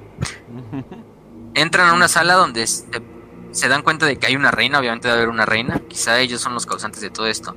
Eh, la reina por obviamente va a estar en el, en el reactor de la, de la planta porque es la zona más caliente. Y llegan y se dan cuenta de que hay una montaña de cadáveres, de cadáveres eh, repletos en la sala, eh, tanto de los Jaegers, de los regimientos de Jaegers, como de los trabajadores de la unidad geotérmica. Incluso hay unas larvas bastante gigantes, hay unos seres humanos que ya parecen más larvas de, de tan infectados que están por los gusanos estos. Pero dentro de la sala también hay, por lo que se parece un tipo de, de runas escritas en el suelo con sangre coagulada. Eh, se da cuenta de que hay indicios de que ahí se realizó un ritual y que en realidad los gusanos simplemente lo están utilizando como un recipiente o algo así. Qué extraño, ¿no? O sea, yo al final del día jamás me imaginaría que puede haber un poquito de caos en un planeta muy cercano al ojo del terror. ¿De qué se tratará esto? Sí. Pero mm, este, en el sentido de, de cómo se llama esta parte de, de, de, de, que se encuentran en el ritual, se dan cuenta que los cuerpos empiezan a reanimarse, los cuerpos de los, los Jaegers empiezan a reanimarse. Aquí nos enfrentamos a ¿quién, quién mejor para revivir cuerpos que el buen este Papá Norgl. Em, se encuentra que el ritual está completo, entonces sí. Y luchan completamente. Ajá. Fue una situación de, oye, ¿te echaste un pedo? No, ¿por qué me tiraría un pedo? Estamos en una misión. Es que huele muy mal.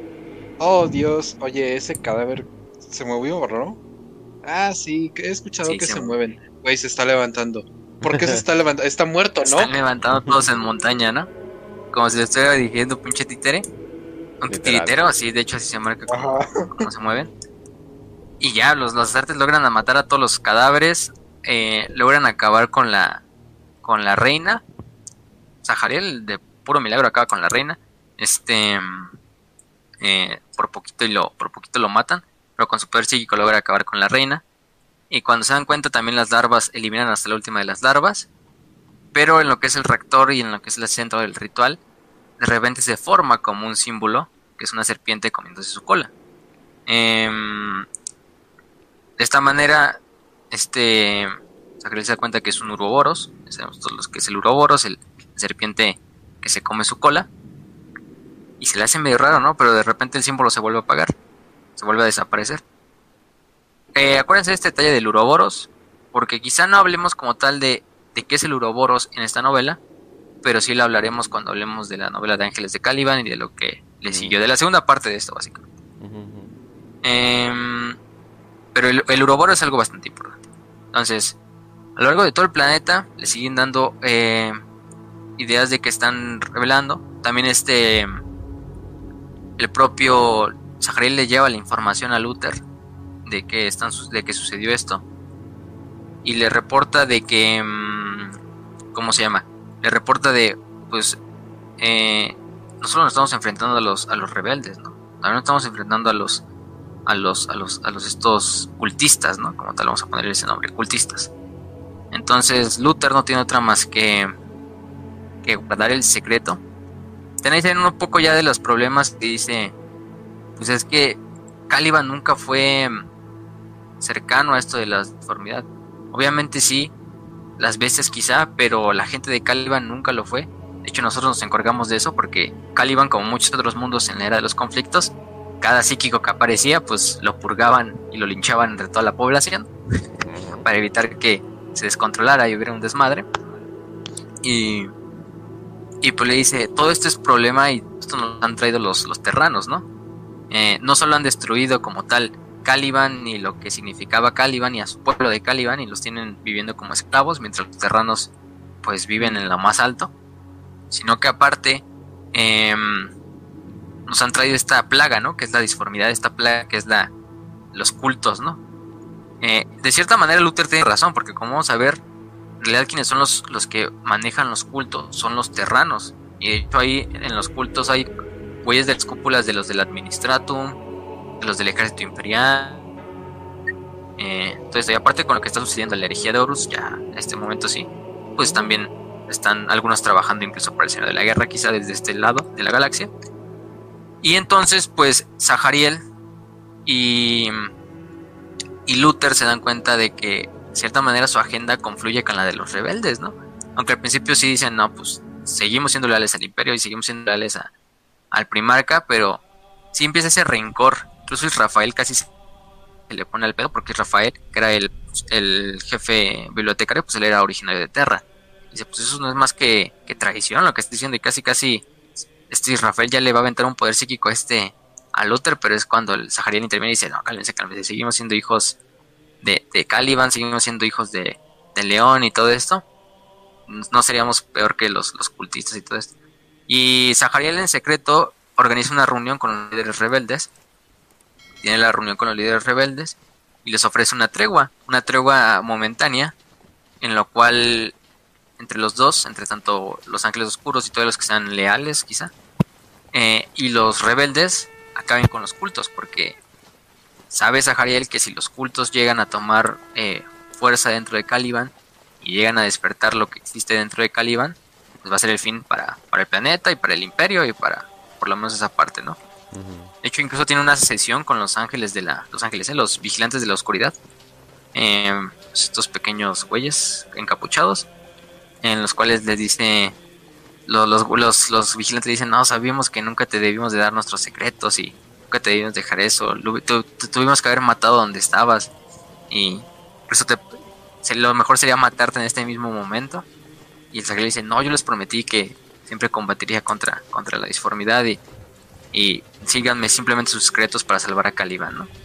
De manera muy difícil los vigilantes acceden a darle los secretos y le preguntan de que si esta cosa o este, este, vamos a poner esta, este cáncer dentro de Caliban siempre ha existido.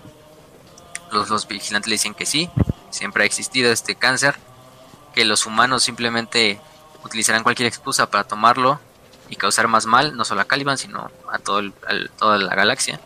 Y los, los, los, vigilantes ya saben que de cierta manera los humanos van a ser los causantes de que el caos tenga tanta fuerza a futuro. Eso, es obvio. Y humanos. Siempre siendo el alimento de los dioses que no deben de ser. Sí, sí, sí. Y los vigilantes, pues, tampoco que los vigilantes hicieran mucho, porque, pues, chingos llevaban haciendo 50 años ahí, eh, más que escondidos en los bosques. Pero bueno, en cierta parte le cuentan esto a Zahriel. Zahriel tiene la reunión con los rebeldes, los rebeldes también se reúnen con Luther, con, con el propio, con los demás mandos de la legión, están en Caliban. También se dan cuenta de que uno de los líderes rebeldes es Remiel, el antiguo eh, caballero de la orden y antiguo, pues, ya bastante viejo que se retiró al bosque y desapareció por completo. Sí. Pero también accede a ayudar a Luther y ayuda a ayudar a Zahriel para acabar con este enemigo en común, ¿no? Que va a acabar con Caliban tarde o temprano. Entonces acceden, deciden organizar esta lucha. Obviamente esta lucha es por Caliban y por la gente de Caliban. En ese momento es cuando Rafael dice, pues no, esto es más que traición y sí se pone tenso el ambiente porque por una parte todavía había, había güeyes que eran leales a, a León y por otra parte eran leales a, Terra, ¿no? Porque pues Rafael era terrano, había otros que también eran terranos. Se hace un desmadre porque este Rafael intenta atacar psíquicamente a Luther. Luther, no sabemos, es que creo que Luther sí tiene poderes psíquicos latentes. Y aparte se dan cuenta también que Luther ya llevaba bastante tiempo estudiando los grimorios de los caballeros de Lupus que se habían rescatado durante la última batalla contra los caballeros de Lupus ya hace bastantes décadas. Oh, y llevaba ya tiempo estudiando a la disformidad y mamás del estilo. Entonces, cuando incluso Rafael le envía el ataque hmm, psíquico a, Luther. Me, pregunto si esto de haber dejado los libros eh, sin quemar va a ser relevante para después. Así es. Exactamente. Em, y Rafael le envía el poder psíquico y Luther simplemente como que lo disipa. También es cuando este Astelan le dispara a, a a Lord Cypher le dispara a este Rafael con una pistola de plasma. No lo mata, pero lo deja bastante mal herido. Em, y Zahariel pues ya le, le, dan como lealtad a, Luther. Por otra parte dicen, pues el león siempre mató, intentó mantener también esto en secreto de nosotros. Porque también el león, sí, el, el león quizá ya sabía y obviamente con su, el emperador quizá le reveló que que las bestias de Caliban eran seres de la disformidad, que Caliban ya estaba tocado por la disformidad, que el problema también de Caliban es que una vez que, mm, digamos, por, así decirlo, los bosques eran como la cárcel que mantenía a raya a las criaturas de la disformidad y también a, la disformidad misma. ¿Por qué? Porque en los bosques nada más existen las criaturas, entonces los humanos no se aventuraban y la corrupción no se filtraba hacia los humanos. Por lo mismo de que las criaturas simplemente se filtraba hacia las criaturas y las convertía en esas seres, ¿no?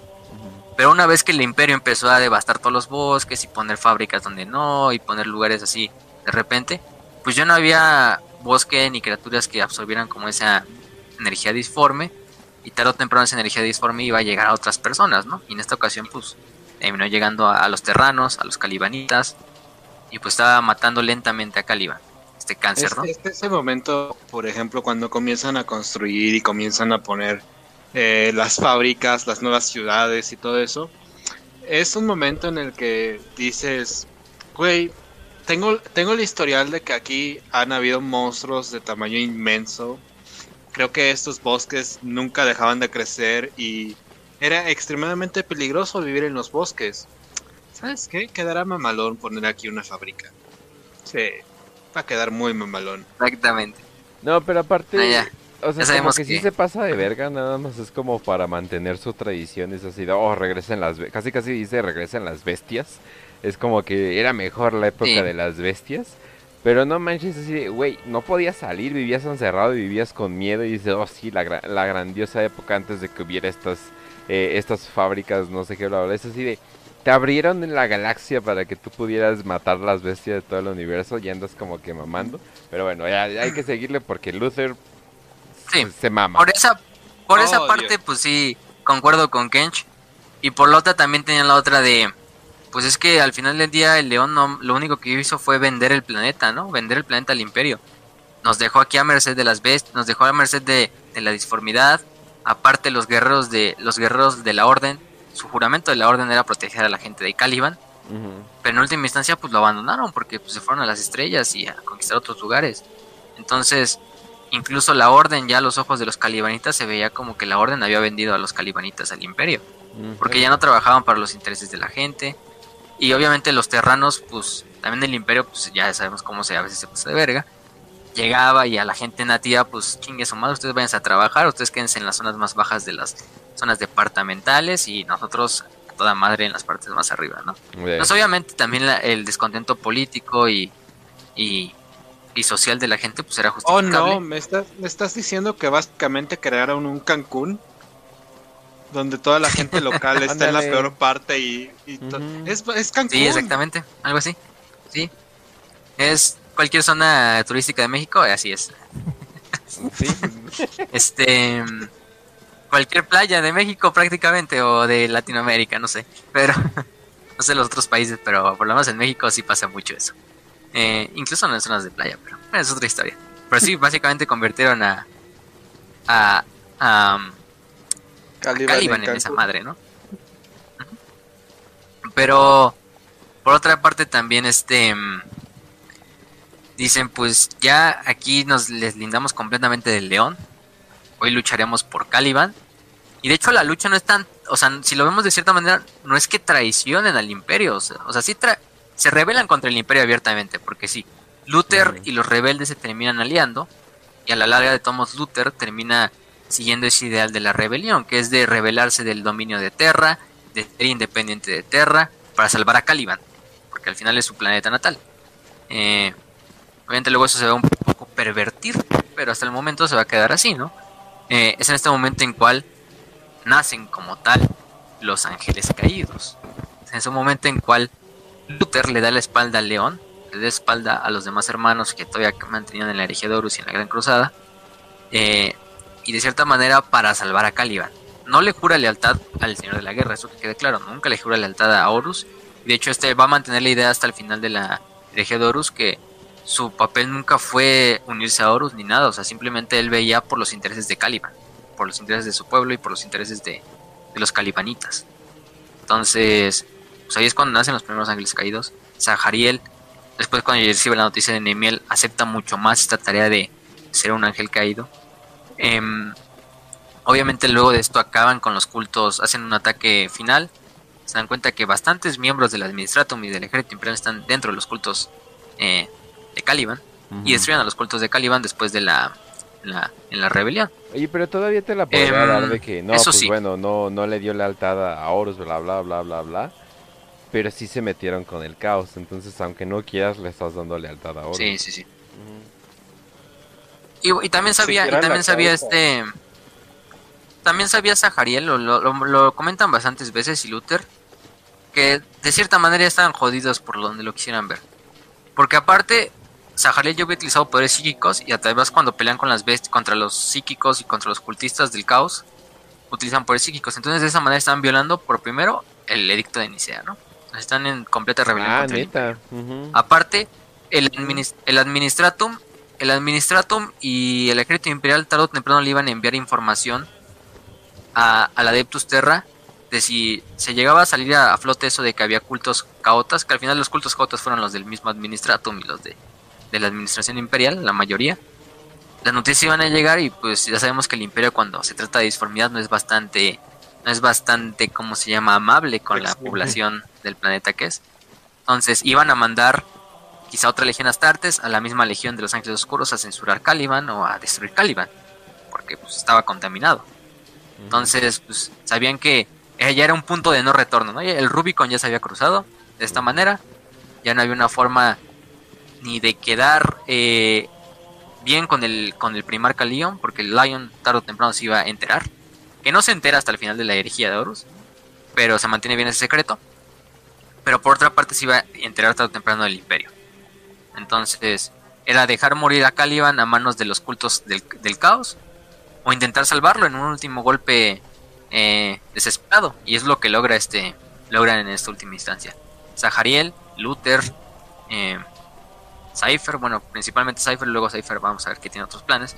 Em, llegan y se dan y se vuelven los primeros ángeles caídos, ¿no? También este Astelan. Astelan es algo interesante, Astelan tener como un viaje en el tiempo y se va a trasladar bastantes años en el futuro. Eh, y de hecho Astelan lo van a interrogar a Rael, que es el actual señor del capítulo, Los Ángeles Oscuros, y, está bastante cagado porque Astelan surge en estas zonas de la herejía de Horus, pero todavía es un personaje del 40.000, igual que Luther, pero, pero es otra historia. Em, con el tiempo deciden, pues ya, hacen esta independencia como tal de lo que es el imperio y de, de, de Lion le dan la espalda a Lion porque también ya lo ven como un traidor hacia la orden, como alguien que le ocultó la verdad a los calibanitas y al propio Luther, alguien que los desterró, alguien que los que les dio la espalda eh, y que los convirtió en esclavos de un de, su padre que es el emperador. Entonces sí, de esa manera nacen los primeros ángeles caídos, los Fallen Angels, que van a ser esta mitad, bueno no es mitad, este porcentaje de los ángeles oscuros que se van a pasar con el tiempo vamos a ver que la, la, idea de que un Caliban libre y un Caliban unido se pervierte, obviamente después de que Caliban se destruye al final de la herejía, pero se va a mantener, por lo menos muchos ángeles oscuros van a mantener todavía esta idea eh, de luchar por Caliban, fuera de lo que mandaba el león, y otros, obviamente, otros ángeles caídos van a caer en las manos del caos, van a ser tomados por el caos. De hecho, uno de ellos es Zahariel, o sea, Ariel nos voy a dar un pequeño vistazo a lo que sigue, pero Zahariel luego se da cuenta de qué es lo que lo que se lo que es el origen como tal de la corrupción en, en, dentro de Caliban y es el propio Uroboros, que es un artefacto caota, es un artefacto que de hecho es hermano de otros dos artefactos que uno lo vamos a mencionar en este episodio y otro lo vamos a mencionar después. Pero no se sabe muy bien qué son estos tipos de, artefactos, pero obviamente se nos da a entender que son artefactos relacionados con el caos. Eh, y de hecho, era quizá también le dicen el, consum, el, consumidor o el luego lo conocen los, los vigilantes en la oscuridad. De hecho, este, el Uroboros es odiado por los vigilantes de la oscuridad y es contra lo que los vigilantes de la oscuridad luchaban. Pero con el tiempo, Zahariel, después de encontrarse con el Uroboros, va a pensar que el Uroboros es una manifestación de Caliban, y del espíritu de Caliban y de la esencia de Caliban. Entonces a Jariel tarde o temprano va, va a entrar a lo que, Que yo me lo, los yo caminos me lo de la imagino el. Uroboros literalmente, o sea, o sea, mi- tú lo miras y puedes ver pesadillas, puedes ver to- toda la destrucción que antes había en Caliban, las grandes bestias, todas estas, todos los cultos del caos. Ja, me recuerda a mi patria, me lo voy a llevar de recuerdo. O sea, e- eso, eso es uno de esos momentos como de, güey, estás viendo que esa cosa puede ser peligrosa, ah, me la voy a llevar. Son Sí, como literalmente. Pues el pobre Zahariel termina Son como cubos mágicos de los cómics, ¿no? Así de que, eh, queremos, Ajá. queremos Sí, rehacer la historia de cierta manera. Entonces, oh, cubo mágico, cubo mágico, ¿no? Pero esto es como que Lovecraftiano, ¿no? Ajá. artefacto de Lovecraftiano y, y aparte tiene otros dos hermanos que los otros dos hermanos o sus artefactos hermanos son el Tuchulcha, mucho nombre medio cagado, y el Plague Heart, el corazón de la plaga, que el Tuchulcha ahorita vamos a hablar de él, pero el Plague Heart tiene otra importancia en otra en otra historia de la herejía de Horus, curioso nombre, ¿no? Como que pues, suena a algo como corazón de la plaga. ¿A qué, a qué será? Sí, de hecho, vamos a ver que al final, en el 1941, Typhus, una de las misiones de Typhus, por ejemplo, y de Astelan, que es el otro ángel caído, todavía se teletransportó en el tiempo, estaban intentando unir a los tres artefactos para, para de cierta manera, como pues, ocasionar un pinche cataclismo. No sabemos de qué tipo, a lo mejor crear una fisura en la disformidad o esas cosas en el estilo. Pero con el tiempo vamos a ver que, por ejemplo, Remiel luego se da cuenta de que el antiguo ese señor de la de la legión, ese ya que estaba bastante anciano, se da cuenta que también Luther, Luther tiene algo de su propia ambición dentro de, la, de esta misión de, ah, vamos a defender Caliban y todo esto. Se da cuenta que Luther también ya de cierta manera se está desviando del camino, ¿no? Y por lo mismo de que Luther ha estado investigando estos grimorios, y que luego vamos a ver que el güey intenta incluso enlazar demonios para utilizarlos como armas. O sea, Luther se va también desviando en general del camino. Y por eso Remiel, aunque al principio él luchaba por Caliban, y de hecho cuando Luther dice, vamos a unirnos por Caliban, y este hasta Remiel llora y dice, pues hagámoslo por Caliban y por el verdadero hijo de Caliban, que es Luther, ¿no? Pero luego Remiel se va a dar cuenta de que esto fue un error. Remiel se va a ocultar en los bosques, haciendo también como una guerra de guerrillas contra las fuerzas de, de Luther. No sabemos qué pasa con Remiel, de hecho. Es como que todo lo que pasa en Caliban. Que se va a esconder. Es como todo lo, lo típico que pasa en Caliban de te enojas, ah, me voy al bosque a llorar, me voy al bosque a gritar, me voy al bosque a pelear. Eh, Siempre que hay una historia de Sí. un calibanita que está triste o, o que pasa algo en su historia, Vámonos al ah, bosque. me voy a ir al, vámonos al bosque. Que bosque, quién sabe qué bosque, porque ya casi ni quedaban en, en ahí, pero bueno. También este, por ejemplo, Sir Daniel, el otro que era de la, de la antigua orden, le revela que sí sobrevivieron algunos caballeros de Lupus, que los intenté encontrar. Encontró a tres muertos que se escondieron en el bosque por bastantes meses. Otro cuando lo quiso interrogar se aventó por una torre hacia el mar. y el quinto fue el que quizá fue el más raro porque ese último caballero de Lupus se integró a la orden a la orden de, de Lion y con una con una esta aparte con una identidad aparte y, y de esta manera ascendió bastantes rangos en la orden incluso se sospecha o sospecha luego Zahariel que ese caballero de Lupus fue el Cypher o Cypher el Lord Cypher actual Ujú. Luego vamos a ver que el- ese tal Lord Cypher, pues en realidad no es, no es, no es ese caballero de Lupus. Pero lo importante es que luego Luther, ya avanzada la, la herejía, le va a dar el título a Zahariel de nuevo Lord Cypher. Ah, sí. Y este mensaje, este, este título de Lord Cypher se va a inmortalizar para lo que queda de, de Warhammer 40.000 como Cypher, como el tal Cypher. Y en realidad sabemos que es Zahariel en este punto. Por lo menos hasta que se demuestre que Zahariel quizá murió en algún punto y el Cypher actual es otro Cypher. Pero por lo que se nos dice, pues obviamente estamos diciendo que Zahariel es el actual Cypher. Entonces, en ese punto lo dejamos ser, como tal hasta esa parte. Parece ser. Sí, parece Ajá. ser, porque supongo, porque es el personaje si más no- relevante en cuanto a los ángeles caídos no después de fuera- Luke. Si no fuera, yo creo que se nos cae uno de los más importantes del fandom de, de español, de castellano. Cañón. Sí, voz se del nos cae Zahariel. Se nos cae completamente. Entonces, cuidemos, cuidemos de su salud, de su bienestar emocional. Sí es, sí es. Sí, Pero en- de pero hecho, por eso entonces- luego, por ejemplo, Sahariel, la voz del emperador, tiene la imagen de Cypher. Pero Pero Ya nada más entonces, para este, acabar. a ver, tenemos un imperio. Ah. tenemos un imperio hecho cagada. Más de la mitad de tu legión se fue al caos. Tu mejor amigo es un literal campeón del caos. O sea, pero literal, o sea, ya con energía guarpiana y todo acá eh, en, su, en su cuerpo. Eh, todas las personas que creías leales, es decir, de, eh, ¿por qué la gente adora esta legión? Pues parece ser la legión que más de la verga le fue y todo por una indecisión del, de- del primarca. Y es como, "Ah, no voy a decir nada, yo soy fan de los mil hijos, entonces pues, ya. sí, sí, sí. no, eh, imagínate yo. Bueno, yo soy de los salamandras, entonces no, no hay peor conmigo, yo estoy limpio. Ah, Sí, sí. pero, pero, y también Ras porque es de los puños. Y hasta el momento no hemos encontrado nada turbio dentro de los puños imperiales, creo, si no mal recuerdo. Pero bueno, es otra historia. Pero yo creo que sí, como bien dices, pues, si la verdad fue una cagada tanto de, pues, del propio León, también la propia ambición de Luther, también la propia inseguridad de Luther, de, ay, no, es que me quitaron mi puesto. Y bueno, yo creo que muchos se sentirían en esa posición, tampoco lo, lo culpo. Pero yo creo que vamos al punto final de esta historia, o de esta primera parte donde hablamos de los ángeles energía, eh, que es la guerra de tramas o la cruzada de tramas. Y es el punto donde yo creo que muchos van a volver a querer a- al león. La, la cruzada de tramas esta la van a encontrar, creo que la mayoría viene en esa novela, bueno, en el libro de la herejía de Horus, el 8 y el 9. Son esos libros ya viejos de Forge World. En realidad em, son buenos porque dan mucho contexto de la historia. En realidad luego la, estos fueron los pioneros de la, de la herejía de Horus.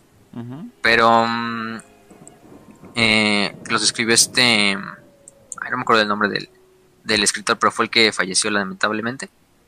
Pero mm, esto los encuentran en esos libros. También se nos menciona, por ejemplo, en la historia corta de Príncipe de, de- de- de Cuervos, que es este, habla de Sebatar.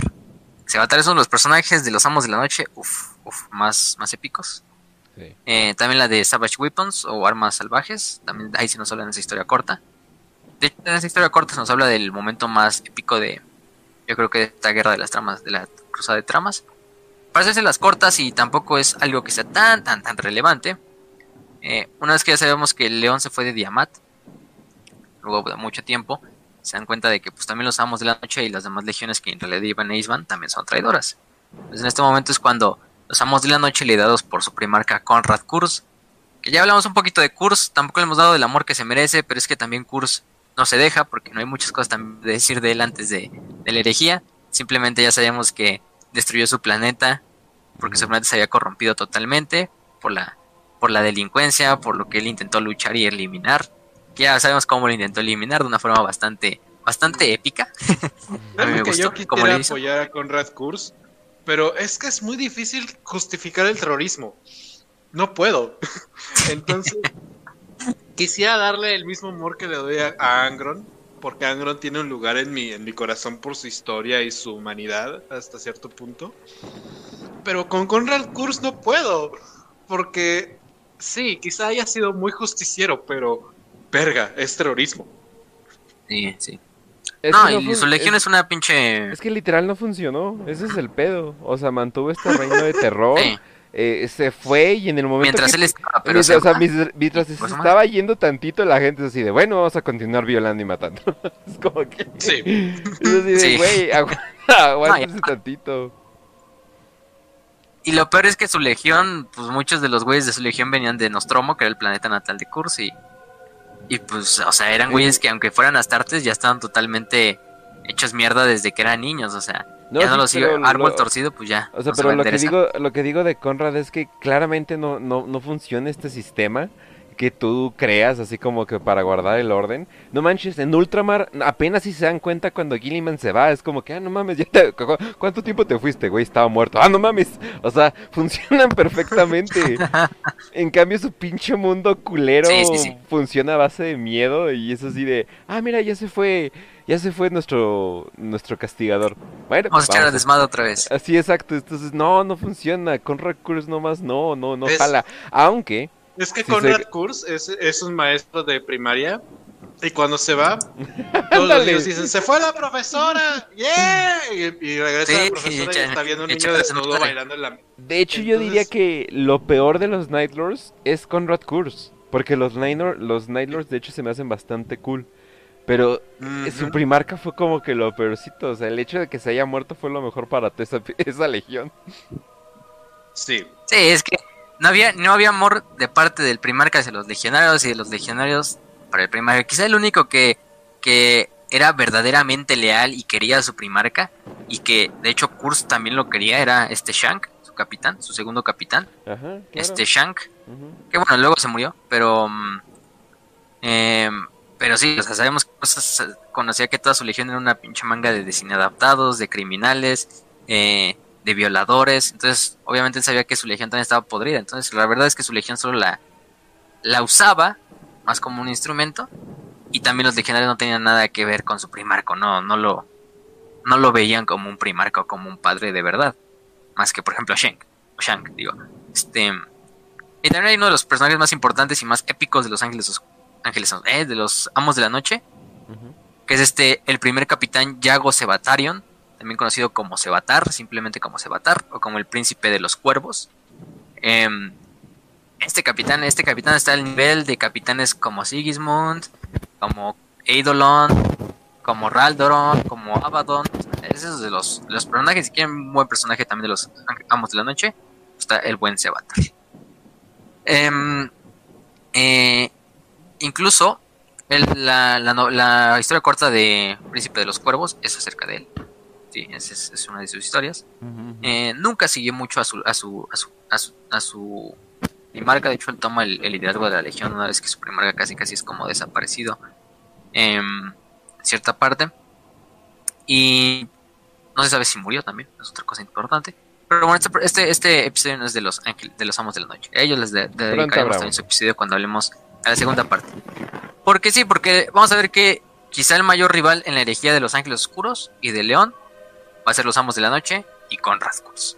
O sea, simplemente ellos van a ser sus grandes rivales a lo largo de toda la, la herejía de Horus. Oh, sí. Este, vamos a decir, los, los amos de la noche llegan a un, a un lugar que se llama, este, mm, una región de sector Tramas, se llama por eso la cruzada de Tramas, eh, en la cual es el planeta de Tzalhualza, donde obviamente ya sabemos qué va a pasar, le demandan a toda la población que sean, que se vayan de voluntarios a ser reclutados por la legión, los que se rehusan obviamente son torturados, secuestrados, ataques terroristas y, y torturados y totalmente despellejados o desmembrados ahí en las calles de Zagualza.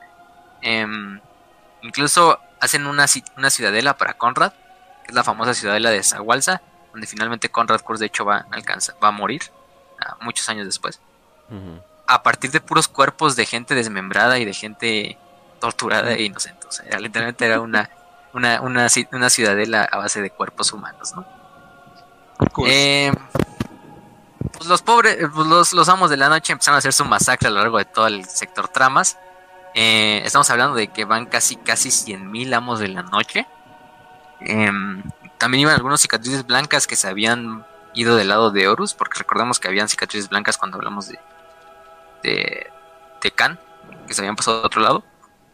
Y había otros muchos regimientos de tanto legiones británicas como regimientos del Ejército Imperial Traidor. Y por otra parte es cuando finalmente entra en batalla este mm, este león, el león que va acompañado de aproximadamente 70.000 ángeles oscuros, también algunos cicatrices blancas que se les unen en el camino, eh, grupos de legiones titánicas, de regimientos de la Guardia Imperial que también encuentran en el camino después de la batalla de Diamat, entre todas estas cosas. Es una batalla bastante interesante a lo largo de todo el sector sub- del subsector tramas, en las cuales los ángeles oscuros básicamente estaban intentando eh, perseguir a los, a los amos de la noche que estaban en retiradas, pero al mismo tiempo en sus retiradas, pues planeta que llegaban, planeta que ya sabemos que le iban a hacer, lo devastaban completamente, a la gente pues la traían a, a pan y verga, como diríamos. Entonces, em, incluso hay puntos donde la, de la guerra de la, de la trama donde casi casi se siente que ya los, los, los amos de la noche están ganando la batalla, están a punto de ganarla, porque van avanzando, la resistencia va colapsando, porque también los regimientos sal- salguacianos poco podían hacer contra los amos de la noche, contra 100.000 amos de la noche. Em, y es cuando en el año 8 del 1931, ya dentro de la herejía, es cuando eh, Leon, Leonel Johnson y los Ángeles Oscuros hacen un ataque sorpresivo eh, a la nave de la Shadow of Justice, que es la sombra de la justicia, que es una de las naves de los Ángeles, los Amos de la Noche. Em, la abordan principalmente la Dreadwing, Lionel Johnson, y logran capturar a uno de los comandantes de los Night Lords y lo este, llevan a la Invincible Reason, a la causa invencible, para torturarlo y para interrogarlo también. Decirle los planes que estaba sucediendo este el propio Conrad. Hay muchas batallas épicas que yo creo que mejor les dejamos el, el hay un buen resumen en, en Lexicano, por si lo quieren leer a, detalle todo. También por falta de tiempo y también por, por razones de que tampoco es tan relevante para lo que queríamos decir. Hay batallas a lo largo de todo lo que es el subsector tramas, donde pues los ángeles oscuros y los y los amos de la noche no pueden ganarse terreno uno al otro. O sea, tanto una vez que los ángeles oscuros toman terreno o logran llevar una victoria importante, los amos de la noche también dan un contraataque bastante interesante o bastante bueno, en el cual logran repeler las tropas de los ángeles oscuros. Em, el león siempre intentaba buscar a Conrad para que se enfrentara personalmente contra él. son dos legiones que tienen formas de combate tan distintas porque la legión de los ángeles oscuros son literalmente ir directo al combate, vámonos directo, golpes frontales, eh, cosas como disparos a distancia no hay, no hay tanto, pero sí hay como que el ala de, de cuervo, que es operaciones oscuras, y el ala de la muerte, que es completamente ataques frontales. Pero los Night Lords, los amos de la noche, no pelean en batallas que saben que van a perder. Entonces nunca buscan los ataques frontales, atacan justamente cuando están a tus espaldas.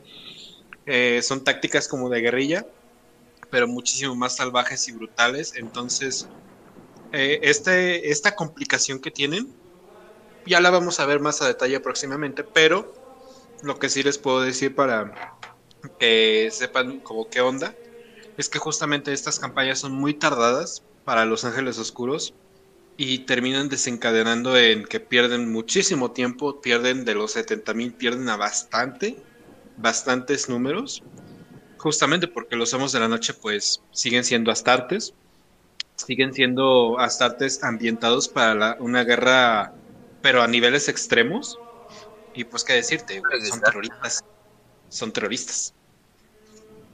Si alguien sabe eh, esconderse y hacer células de de ataque, pues son los amos de la noche.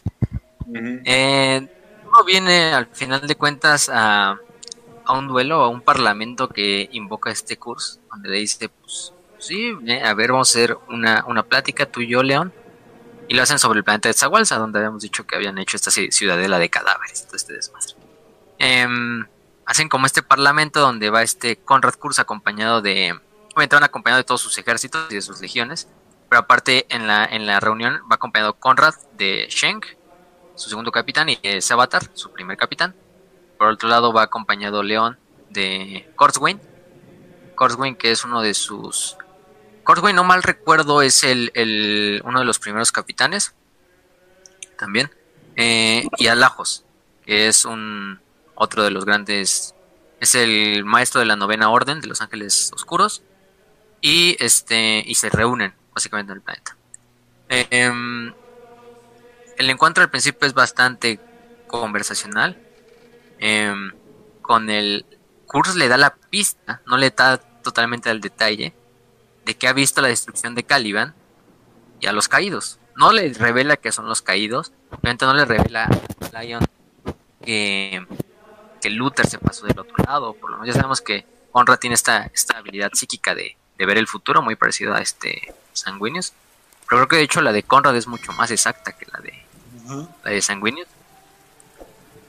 Eh, todo va bien, toda la, plática va bien hasta el momento en que este Conrad le, empieza a decir que hermano nunca vas a llegar a tiempo a, a Terra, la disformidad te va a dejar, ni esta cruzada te va a dejar. Yo no te voy a dejar y te voy a mantener el mayor tiempo posible dentro de esta cruzada pero que no puedes llegar a tiempo a salvar a ayudar a nuestro padre, ¿no?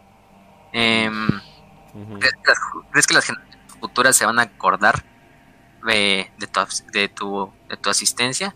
Lo único que se van a acordar es de tu ausencia durante la última batalla, ¿no? Em, también le dice que si los, los descendientes humanos del imperio eh, tomarán tu leyenda como cosa de susurros o de duda, em, porque se preguntarán por qué el león no estuvo presente durante la batalla para defender el, el mundo trono, ¿no? Incluso dirán de que el león no es tan leal ni tan fervoroso como otros hijos, como el perfecto Progaldorn, o como Gilliman, o como Lehman. Este, también le dice que, em, que este es tu, destino, León, este es tu futuro de ser olvidado. Em, ser olvidado por el imperio y que todas tus, tus hazañas se queden como los este como las ideas de un traidor o como los susurros de un traidor. Y es en ese momento en cual este el león le dice perdóname hermano y, este y el Kurs dice ¿por qué? de repente Kurzwein es así en ese momento en que está viendo como la, la plática y de repente se da cuenta así como en una milésima de segundo un movimiento dentro de la mesa de un momento para otro, los hermanos estaban hablando y para el otro momento, el león tenía una espada dentro, tenía su espada dentro del estómago de, de Kurz, viéndolo a los ojos completamente. Em, el león agarra completamente la espada, le introduce más lentamente dentro del estómago de Kurz. Eh, incluso el este em, Kurz le dice, no me no esperaba de, ti que hicieras un golpe tan este, sin honor, ¿no? Porque o sea, lo tomó por sorpresa y todo esto en, una, en un parlamento. Y es cuando el león le da la frase más épica y la frase que yo creo que es una de las mejores frases de, de la energía de Horus y de Warhammer en general. Eh, que le dice, no me importa quién conozca la verdad hoy, mañana o en 10.000 años. La lealtad es su propia recompensa. En este momento es cuando este, el león suelta a Kurz, se hace la batalla completamente dentro de la, lo que es la, la el Parlamento. De hecho, luego este Kurz, aunque esté herido, toma la, ventaja y casi asfixia a este león, al león. Es no solo en el momento en que Alajos ayuda. No sabías mi arma secreta. también ayuda a. La locura completa. este usó su método de defensa personal, el Gore. sí, este, sí, literal. El, este, vivimos en una sociedad. Completamente. Y entonces el león se vuelve, se vuelve loco. ¡Ah! Sí, no. No, y, y Corswen, su eh, uno de los, este, de, de, ¿cómo se llama? Del propio león, incluso ayuda al león a que se saque de, la, de, las, de las garras de Conrad, después de clavarle una espada a Conrad en el pecho. Alajos es asesinado por Sebatar, este, de tanto Corswen de una buena batalla contra Shen, pero se tienen que replegar. Se hace una super desmadre, se hace la batalla en Zagualza. Eh, finalmente los los este los amos de la noche sin liderazgo porque pues, su, su, líder, su primarca está en parlamento con, con León y de repente empezó la batalla y todos salió del desmadre. Eh, es en ese momento en cual los, los Ángeles Cross toman la ventaja en la batalla de Zagualza de hecho, hay, un, hay una historia de un capitán llamado Enric Bárbaros de los Amos de la Noche que logra resistirle bastante tiempo, unas cuantas semanas a los Ángeles Oscuros y a, las a la Nightwatch, por, de hecho son siete semanas, em, solo cayendo una vez que Lion eh, entra directamente a la batalla. Y se dice que incluso Anric murió valientemente, este, logrando arañar la armadura de, de León antes de caer. se pone un, desmadre. Incluso son esos momentos donde dices, ay, güey, también los amos de la noche también se merecen sus, aplausos de vez en cuando. También, aunque sean unos pinches terroristas desquiciados y todo esto, pues también saben pelear, ¿no? Finalmente, el momento decisivo viene cuando el león adquiere un dispositivo antiguo llamado Tuchulcha, que es el que hablamos hace rato, que es el artefacto este que es hermano del Uroboros, de hecho. Em, y lo que hace es que puede crear como un básicamente un, puente de tiempo y espacio que permite teletransportar bastante, bastantes tropas y naves, incluso elementos, de un lugar a otro de una manera casi instantánea. Es un como un teletransportador, pero bastante, bastante, bastante poderoso. Em, y aquí es cuando toman la ventaja después de la batalla, de que logran darle un golpe bastante importante a la flota de, los Night Lords, de hecho a la Nightfall, que es la gloriana, la nave gloriana de los... Vamos, la noche la, la, la, desmadran completamente. Bueno, no la destruyen, pero sí la dejan bastante dañada. Em, la mayoría de las naves de los Ángeles eh, Oscuros tienen que ser replegadas y dividirse y se van del, del sector eh, tramas.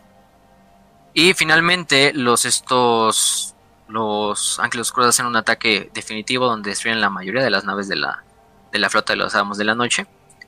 Eh, incluso Sevatar y bastantes Amos de la Noche son capturados y encerrados dentro de la causa invencible de la nave de Lion.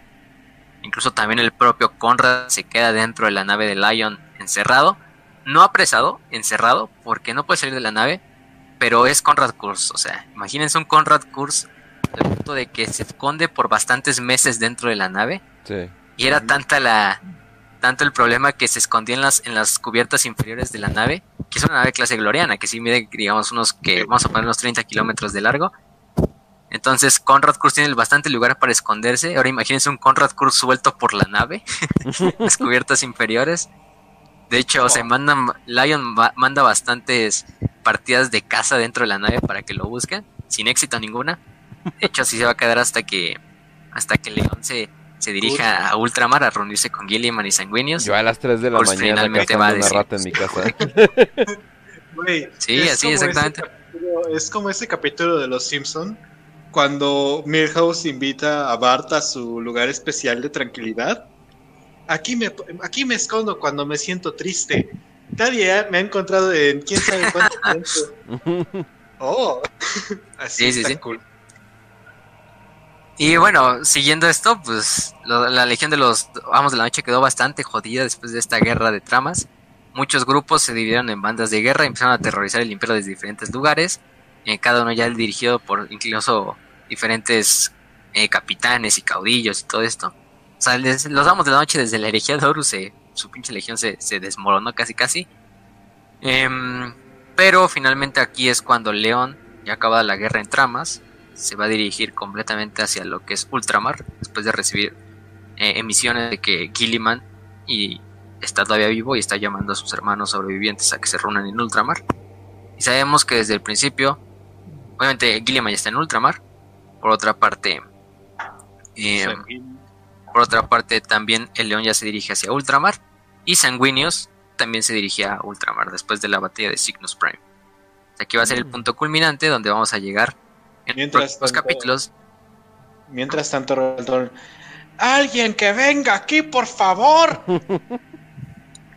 y están las cicatrices blancas para atender esa llamada. Ah, Oye, pero pues hicieron bien su trabajo los Nightlords. O sea, obviamente los, los Nightlords no iban a funcionar como para serio ni nada por el estilo. Estaban, estaban haciendo su función, que era la disrupción. perder tiempo. Estaban manteniendo a las legiones más poderosas, de las que Horus sabía que podían causar más problemas, pues bastante ocupada en, la, en, la, en, la, en tramas. Y no solo le quitaron bastantes miembros a la Legión, o los Ángeles Oscuros perdieron bastantes miembros, sino también los mantuvieron ahí por... o sea, para que se den una idea, la, cruzada de tramas duró tres años. Duró desde el 7 hasta el 9 del millón 31. Lion en este momento, después de la batalla de tramas, debió haber estado... Ah, menos mal, todavía tengo mis reservas en Caliban. Espero que nada les haya pasado. Los quiero mucho a ellos. Valió madres, valió madres. Pero, bueno, ¿qué, ¿con qué nos quedamos de esta cruzada de tramas? Pues nada más y nada es que, pues sí, o sea, quizá el miedo más grande del león. Y lo demuestra que al final no es un miedo para nada. Eh, y es un mensaje que también me gusta del león. De sí, o sea, no me importa, la verdad no me importa que nadie se acuerde. No estoy aquí para satisfacerle a nadie eh, sus, sus ideas ni nada de que ay, ¿por qué León no participó en la guerra de, en la, en la batalla de Terra? ¿Por qué León no estuvo en el momento donde más lo necesitaba el imperio? Yo sé que mi lealtad y mantenerme del lado que yo creo correcto es el mejor para mí y para mis legión, ¿no? Para mis hijos. Em, como bien lo indica, la, lealtad es su propia recompensa. Y no necesito más, no necesito que nadie conozca a quién le di mi lealtad. Simplemente esto es un es una cosa que yo la sabré y es al único que le tengo que dar este, cuentas es a mí y a mi padre. el emperador. Entonces, también como consejo por esa parte un gran aplauso a, al león. También como consejo les puedo recomendar no maten a sus propios amigos, no maten a las propias personas que solamente les están recomendando no hacer algo porque puede parecer mal, ni les corten la cabeza hasta que salgan volando como si fueran una bolita, una pelota de fútbol. No hagan eso, muchachos. Puede salvarles en un momento las cosas. Sí, pues sí, es que sabemos que el león, como conclusión ya para acabar este episodio, pues como conclusión sabemos que el león el León es un personaje bastante multifacético. Lo vimos. De repente es bastante tranquilo, bastante osado, bastante impulsivo en otras ocasiones, bastante visceral. En otras, en otras ocasiones es bastante racional. Eh. Y es lo, es lo bonito del personaje, o sea, que el güey en realidad es también de los primarcas más realistas, porque, o sea, sí, es un primarca. Eh, es completamente humano, es verdaderamente lo que te esperas de alguien que sabe que tiene muchísimo poder, pero al mismo tiempo actúa con la responsabilidad que implica ese poder. No, no es completamente perfecto. Obviamente ese título solamente lo puede tener Rogaldorn, pero al final del día... hasta Conrad Kurz lo dijo, hasta Conrad Kurz dijo que el perfecto Rogaldorn. Ajá, exacto. Entonces, ah. yo creo que si algo que nos, nos puede dejar el león es siempre sean leales a sus propios a sus propios pensamientos, a su propia voluntad y puede que pasen muchísimas cosas a su alrededor, pero al final la lealtad hacia ustedes, hacia sus ideales, hacia sus pensamientos, esa va a ser su propia recompensa. Mira, no, se traicionen a sí mismos, no traicionen su espíritu y pues sí, o sea, sean como el león, en ocasiones la podemos cagar, como la cagó el león, lo mismo. Eh, también el problema de León ya lo vimos que pues siempre le faltó mucha empatía para con los otros humanos y contra los otros astartes. Nunca tuvo ese talento para meterse en los zapatos de los demás. Pero aún así eso lo dejó como un gran líder, por lo menos hasta el final de la herejía. Ya sabemos lamentablemente lo que va a suceder después. O los que ya saben el Lord de los Ángeles Oscuros ya saben lo que va a suceder después. Pero sí, también por parte de Luther pues sabemos que en ocasiones la envidia corroe hasta la más pura de las almas, eso es claro, eso es claro. No hay, no hay alma que se salve de la envidia. Incluso los que podamos decir, ah, ese güey no tiene nada de envidia o para nada es envidioso, pues puede haber todavía un núcleo, una pequeña pizca en su interior. Y nadie se salva, nadie se salva de eso. Entonces, lo importante es eh, de eso es saber cuando tu envidia o cuando tus intenciones no superan el beneficio de, tus hermanos, en esta ocasión, ¿no? En este sentido, nuestros hermanos, como Astartes, por ejemplo, en ese sentido, pero también, por ejemplo, tú de tus amigos, de tu familia, de tus conocidos o de la gente que aprecies simplemente. Eh, también hay que dejar esos momentos donde, pues sí, a lo mejor ese güey lo hace mejor que yo, pero también hay que saberlo reconocer como lo, lo que es. A lo mejor hay gente que es mejor que tú y está bien que sean mejor que tú. Ni modo, así son las cosas. Siempre, quizás siempre hay una persona mejor que tú en algo. Eh, pero tampoco te dejes consumir por ese odio, ¿no? como es lo que le pasó a Luther. Al final del día Luther, aunque su, tarea fue buena y su intención fue buena, porque también intentó salvar Caliban de lo que él veía como una injusticia y que si lo vemos de manera objetiva sí también era una injusticia para Caliban, lo que el imperio le estaba ocasionando, pues lo llevó a hacer esas, esas cosas, ¿no? Esas medidas desesperadas que llevaban, que necesitaban. De hecho, algo, algo que hay que mencionar de Luther, o sea, como personaje, yo creo que es uno de los mejores personajes porque demostró ser un buen padre. Hasta cierto punto en el universo de 40K, un buen padre es algo muy difícil de encontrar.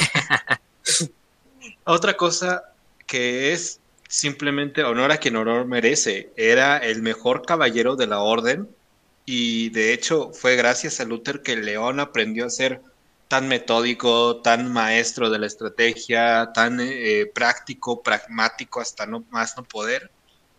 Y algo que, que hay que darle como el personaje, tanto a las novelas, a los códexes que, lo llegan a mencionar, es que, qué lealtad con su, propio, con su propio pueblo.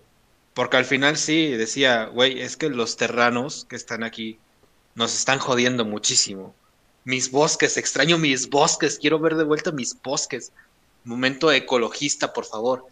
Entonces, al final, pues, Luther tenía sus propios pensamientos quizás se separó del león, pero jamás se separó de Caliban. Y eso es algo que hay que entenderlo. Y hay, hay mucha gente que dice que los ángeles, hay, ángeles oscuros son, son traidores. Y sí entiendo que hay un mame, pero al final del día creo que no son tan traidores si no se fueron por el caos, simplemente se fueron para Caliban. Y este es, este es Caliban. Ajá. Más o menos, ya con el tiempo se fue pervirtiendo y, y, ya tenemos cosas medio raras por ahí, pero yo creo que la esencia pues todavía se mantiene. Y es pues, cuando, oye, Luther. Porque ya también no hay Caliban. Oye, Luther, ¿cuándo te salieron tentáculos? Oye, ah, no sé. O sea, es como que a ah, chingar. Oye, ¿y por qué, y oye, ¿por qué invocar demonios nos va a ayudar a salvar a Caliban, no? de la disformidad. Van, a platicar con él, eh, a Israel. Oye, Luther, y explícame por qué estaba... Empieza a hablar pura locura, pobre Luther. Pues su castigo de Luther fue al final de estar encerrado 10.000 años en la roca. Eh, también, pues, saber que lo, más triste es que al final del día se va a volver a ver las caras con León. Lo vamos a hablar ya cuando hablemos de, la, de lo que pasa con esto. Oh, sí. Eh, se va a volver a ver con León y pues ahí va a ser el verdadero momento en donde pues tanto Luther como el León se van a, colapsar. Porque pues son dos hermanos, padre e hijo prácticamente, matándose por cosas tan banales. Como porque vaya que... Uno... Vaya, que esta legión tiene, tiene de dónde morderle, ¿eh? Sí, es trágico, como todas las legiones. Aparte de Gaff Thorpe, eh, tienen un chingo de cositas extra, entonces sí, definitivamente le han dado amor a esto. Sí. Sí, pero con esa, con esa frase terminamos. Terminamos con la frase de, de León, de no me importa quién sepa la verdad, hoy, mañana o en diez mil años. La lealtad, su propia recompensa. Ah, y esperamos que les haya gustado este episodio de energía, primer parte primera parte, acuérdense, primera parte, porque todavía falta hablar, todavía falta Falta bastantito. Así es, gente. Pero bueno, entonces vamos a comenzar eh, ya la última parte de este programa, que simplemente sería la 5 de 5. Eh, vamos con la primera, que sería Dante Alfredo. Si tuvieran la oportunidad de manejar un vehículo eh, de, de, todo Warhammer, iba a decir de todo terreno, de todo Warhammer, cualquier facción, ¿cuál escogerían y por qué? A ver si quieres barras, porque... es buena pregunta. Ok. Uh, ¿se, valen, ¿Se valen naves? Sí, sí, sí. Todo vehículo. Todo güey que vaya trans así... Vaya un güey pilotándolo. Así ve, o sea, vehículo en general. Ajá. La gente pensaría que yo estoy a punto de decir la falange. Y ese es mi pensamiento principal. Eso es lo que yo diría en el primer momento. Pero después de pensarlo muchísimo tiempo, creo que sería una nave Eldar. Güey, esas cosas van a, velocidad de putazo. De verdad, me sorprende la velocidad que tienen todavía las naves Eldar en, Battlefield Gothic. Entonces, de ley, una nave Eldar. Quizá no sean tan poderosas, pero al menos voy a decir, voy a poder poner la, la música de gas, gas, gas, y voy a toda velocidad simplemente para pasear en el espacio. No voy a hacer nada, pero voy a pasear en el espacio a toda velocidad. Mm. Creo que... Sí, creo que yo diría... Ah, yo soy todo sobre. Sí, definitivamente. El casco. ¿Cómo se llama? El casco del tercer ojo de Magnus, que básicamente el. O sea, es una nave, pero es un casco y te, y te la pones y, todo eso. O sea, no manches, está genial. Entonces, sí, obviamente iba a decir algo de Magnus. o, obviamente, pero sí, no manches, no, sí, definitivamente te lo o sea, es como un coche, eh, pero es una nave y aparte no tienes que lidiar con todos los problemas de siempre de que, ay, ¿dónde la puse, no? O, ay, ¿qué pedo con eso? O sea, literalmente invocas una nave, sí, sí, sí, ¿cómo no? Sí, sí. Sí. Yo, yo escogería una carreta de... pero escogería quizá la moto Bastartes, la que... Ah, no la, clásica que siempre vemos en las imágenes, sino la que condujeron los cicatrices blancas en la novela de... el espacio? sí, la que va en el espacio y luego se transforma como en una moto pues, normal. Que la pinche manejan sobre la sobre la, la superficie de la nave. sería mi ese sería mi vehículo. Es de los momentos más épicos que he visto de Warhammer. Exactamente, esa es la que yo escojo. Muy bien, muy bien. Vamos a la, vamos a la siguiente, que sería eh, de Edward Christopher. Dice, la cabala fue capaz de ver a los tiránidos. Bajo lo que yo sé, absolutamente no lo cual es muy curioso ya que ellos tienen su larga visión y que quién sabe qué, bla, bla, bla, y saben todo lo que va a pasar y, oh por Dios, Horus ya es War Master, eso significa que pip, pup, y va a pasar esto, bla, bla, etcétera, etcétera, se supone. Obviamente una explicación directa sería que los tiraninos tienen la capacidad de eh, cegar eh, a, las personas psíquicas y todo eso, entonces tal vez se pudo cegar de esa manera. Yo creo, yo, yo lo tengo entendido que lo, lo que duró el cabal no tuvieron eh, como que esta información, pero pues, si alguien me quiere corregir, pues ya, ya dígame. Si, si hubiera, si, a ver, si son tan buenos prediciendo, ¿por qué no predijeron nunca a Eldrad Ultran? ¿Mm? Punto para él. Sí, no, pero nunca, nunca lo llegaron a predecir porque, porque digamos, la, la predicción de la cabala ya estaba unos muchos años antes de la, la como tal de lo de que era la gran cruzada, incluso de que el emperador surgiera en Terra. Y los, los tiranios literalmente llegaron cuando prendieron el, el, Astronomicon, que fue en los últimos años de la guerra de unificación. Ahí aparte, ahí yo creo que es el último momento donde de repente los ciudadanos dijeron, ay güey, una pinche luz brilló ahí en esa galaxia, vamos a ver qué pedo, ¿no? Como los típicos insectos que cuando ponen una luz van hacia la luz. Entonces era una, era un, era algo que se les escapaba en el punto al plan a los, a los de la cabala, entonces nunca llegaron a ver que en realidad el Astronomicon terminó jalando a los, a los estos tiránidos. Pero sí, es esa, sí, nunca, nunca lo predijeron. Sí, o sea, se apendejaron bien. Entonces, eh, vamos a la siguiente, sería de Román Encinas. Dice 5 de 5. ¿Cómo fue que Perturabo consiguió la, la demonicidad o demonhood o lo que sea? Eh, por toda la herejía de Horus, el cabrón simplemente estuvo así de eh. o sea, estuvo siendo como que el único que, el único así, creo que era el único que no había obtenido eh, ser un demonio primarca se acabó la herejía de Horus, se fue al ojo del terror y los demonios y los dioses del caos yo creo que dijeron, ah bueno, no tengo nada que hacer. Digo, también no es como que necesitara ser un demonio. Al final del día es perturabo. Ya era un demonio por sí solo.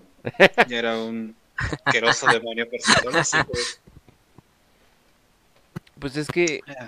sí, no, o sea es, que, es, que, siempre fue el, es que fue el, siempre fue el primarca que más le cagó el caos. O sea, Ajá. fue así de no más, pinche asco. La, la única razón por la que se unió a la, a la, rebelión fue para pelearse con Rogaldorn de manera legítima. Sí, sí, sí. Y no, y sabemos que hasta, por ejemplo, en Mortis termina yéndose de la serie de Terra y dice, ay, chingada su madre, pinche Horus. Este, mejor me voy, me llevo a toda mi legión y me llevo todo mi equipamiento de asedio y ya me voy al ojo del terror, ¿no? Así, a ver cómo, a ver cómo, a ver cómo destruye, a ver cómo sobrepasas la puerta de, del Palacio Imperial, ¿no? Y, y de hecho cuando hablemos de la novela de Ángel Exterminatus, que es cuando Perturabo ayuda a Fulgrim a ser pues demonio, este es este vemos como también su odio hacia lo que es la disformidad y, y esta parte. Incluso también él se enfrenta a, a Angron hecho demonio. Pero si no sabemos como tal cómo se volvió demonio del caos, digo, demonio este, primarca demonio. Pero obviamente ahí sabemos, yo, yo creo que es ahí de, pues es que Gameworks se dijo, no, pues ya todos los primarcas son señores demonio, ¿no? Son príncipes demonio. Pues ya mete el perturabo de una vez para que ya todos los, los, los traidores sean este príncipes demonio, aunque no tengan ninguna justificación. Y no se ha dicho, de hecho, en ninguna novela ¿Cómo fue que en realidad Perturabo accedió a la, a la demonicidad? O, sea, no tenemos ni una imagen. Sería mejor que no fuera demonio. Exacto, eso, eso lleva a Pues hay unas imágenes que si buscas Demon Primarch Perturabo, sale una imagen, pero es literalmente la misma imagen de, de Perturabo cuando estaba normal. O sea, no, Te digo, Perturabo por sí solo era un demonio, no ocupas más. Era un asqueroso traicionero y bastardo demonio que se pone a hacer, ay, mira, hice mi propia jaula de la muerte. Ay, le voy a llamar la jaula de hierro. Ay, Robaldón, ¿por qué no quieres venir aquí, eh, jugar conmigo? Ay, Ya, ya, ya, ya se ardió, ya se ardió, ya se ardió. Ah, sí. Sí, definitivamente, definitivamente. Pero, Pero bueno, entonces. Eh, pero sí, no. nada, no sabemos. Eh, Simplemente es podría-. Podría obtener más amor, pero creo que literalmente es una como... O sea, el meme de que no tiene fans, creo que ese, es- ese no, o sea, creo que no es meme. O sea, no creo es un que... meme. No, entonces no hay como que una motivación económica para hacerlo a Games Workshop, entonces está cabrón así de, oye, hay que hacer una novela y, y vamos a perder dinero haciéndola, ¿no? Esto está cabrón. Pero sí, sí hay una imagen de, de Perturabo, pero las mejores imágenes son como, o sea, tiene todos esos tubos y luego es más tubos y más enojado, es como que nada, creo, creo- co- como que ahí falta algo. Estaría chido que luego revelaran desde que nunca, ah, nunca se ascendió por el caos y le sigue cagando todo y, y, es un cabrón. Pero bueno, entonces, eh, pasamos a la siguiente de Gaspar Eduardo. Dice, ¿cómo fue la batalla de Gilliman versus Abaddon? Ah, caray. ¿Qué sucedió? Es simplemente la, la- Es que muchos piensan que sí se llegaron a enfrentar, pero pero no se enfrentaron, o sea, es que unos creo que se van por la finta de que creo que ay, no me acuerdo de que Por el, se hizo una novela, por un códex, el regreso del por toda esa también. donde sí, y el artwork ese donde se ve como Gilliman azulito y así como Abaddon rojo, así como luchando. Pero en realidad no, no, en realidad no pelearon. Quien ha peleado de Abaddon Ay, a ver, espera, se escucha como... Oh, Dios mío. Bueno, la gente dice muchísimo que, que se pelearon, pero en realidad como que no hay una pelea como tal, sino la, la pelea que tienen eh, Gilliman y Abaddon es más como estratégica, como de, ah, yo voy a mandar mis tropas acá, ah, entonces yo voy a mandar a la Legión Negra acá. Sí, o sea, no Es como una partida de ajedrez. Sí, o sea, no hubo un 1v1, o sea, ni nada por el estilo. Ajá. con- Bueno, bueno, ya, ya les iba a arruinar otra Como cosa, lo hay sí. con, Ujú. como lo hay con Mortarion o lo hay con otros demonios. Ajá, ajá. No, o sea, es más este un ah, yo soy Abaddon, voy a mandar a toda mi legión negra a Macrack para matar y ah, y ah, entonces ya regresa al primarca y se chinga a todos, pero no se chinga a Abaddon. No, y la mayoría del Abaddon- tiempo Gilliman estaba así de... Estoy muerto. Entonces, o sea, Sí. entonces como que no, no hubo mucha interacción. Eh, Yo me imagino que para eso van. Me imagino que sí van para una enfrentación épica, pero pues Sí. quién sabe, ¿eh? Luego sí, luego sí son cabrones y capaz, Pero no sé. sea- seamos sinceros, si, si somos objetivos, yo creo que Gilliman le parte su madre a Abaddon. Cabrón. Sí. de cierta manera. Pero Aunque cabrón. tenga, porque. Abaddon sigue siendo un primer capitán, aunque tenga el poder del caos. Gilliman, pues, Sí, pero Gilliman, nunca- pero no ha pues, de los ascendido. primarcas. es O sea, literalmente tiene a los cuatro dioses del caos dándole las nalgas y el güey nomás no, no, no, no, no, no dice con quién. Sí, no escoge. Ajá, no es como- entonces, Abaddon y eso es todo. Sí, y sobre- madrazos. Sobre todo cuando consideras que ya están llegando como que los end times para el caos. Entonces, pues ya se están haciendo como que las guerras te van a pedir que, que apoyes a un dios. Y Abaddon simplemente dice, no, yo quiero chingarme el imperio porque soy Abaddon y soy muy malo. Entonces, Soy pues, no, no. Ah, pero, Ajá. pero sí, no hubo pelea. Eso es, eso es lo que. con Calgar creo que sí hubo pelea. Eso sí, te invito sí. el dato, pero en Vigilus sí se agarraron a madrazos. Tanto Abaddon como Calgar. Creo que salió mejor parado Abaddon, final de cuentas. Ajá, sí. Pero- Pero fue porque Ab- Ab- Abaddon es este de tretas y hago trampa y ah, voy a mandar entonces ahora Y tropas su espada demoníaca, que es este. Ajá. que no, no me acuerdo viene el nombre. Pero sí. No, no ha habido pelea. Eh, a ver, si me escucha. Ah, sí, todo bien, todo bien. Entonces, vamos a la siguiente que sería. ¿Dónde aparece la revancha entre Corax y Lorgar? No den mucho spoiler. Ah, pues entonces nada más te digo en Sons of the Emperor, en el libro de Sons of the Emperor y es un libro de antología. Eh, lo puedes conseguir a un, ¿Cuál, a- fue la pregunta? Ah, ¿de dónde está la revancha entre Corax y Lorgar? Y pues es, es ahí, ¿no? Ay, sí. Ajá, es, Quisiera darte spoiler, es una, pero no puedo. es una antología, pero igual no hemos hablado ni mucho de Corax ni qué anda con Lorgar después, pero vamos a llegar a ello, eventualmente. Pero con Corax vamos a hablar porque cuando hablemos de la novela de la serie de Deliverance, eh, vamos a hablar un chingo de Corax y de qué Ujú. pasó con su legión. Pero sí, como bien dice Kench, es la de eh, Sons of the Emperor. Em, es una historia, una antología. Es la específicamente la historia se llama Shadows of the Past o Sombras del Pasado. Esa es la, la, la... No sé si está ya traducido en inglés, digo al español. No sé, no lo creo, pero si no, si la encuentran en inglés, luego la buscamos. Eh, en la portada tiene a Angron gritando como loco y desmadrando cabrones. Exacto. Y si no Pero quieres spoilers, pues eso es todo, lo- eso, es- eso es todo lo que te podemos Sí. decir. Ahí la Eh. puedes encontrar. La, la batalla es breve y si le decimos, aunque sea un poquito la batalla, pues ya estamos spoileando, entonces. Pero sí, Sí. búsquenla ahí. Sombras del pasado, hijos del emperador, antología. Porque mira, la parte más épica de esa pelea es cuando ¡pip! No os puedo exacto. decirte nada. Vamos a, sí, vamos a dejarlo así. Sí, aparte, sí, Korak se merece, Korak se merece amor, hone- honestamente. Entonces, Sí. Sí, Sí. va- vamos a hacerlo con mucho cuidado. Pero hablando de hacerlo con mucho cuidado, este episodio ya saben, gente, que lo hicimos con mucho cuidado. Y, pues más que nada, eh, pues no más que nada para despedir el programa, ya saben que nos pueden encontrar en YouTube, Spotify, lo que sea.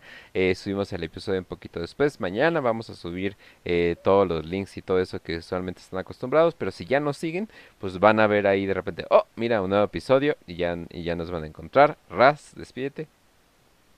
Ay, muchísimas gracias por escucharnos, gente. Ya saben que pueden encontrarnos en Twitter. Un saludo en Twitter para Techama, que nos había compartido hace poquito. Eh, pues gracias, amigo, por compartir el programa. Saben que este programa lo hacemos para ustedes, porque nos mama este universo con un montón de referencias a historia, filosofía, cosas que podemos encontrar en la fantasía y en la ciencia ficción y es una junta de los dos.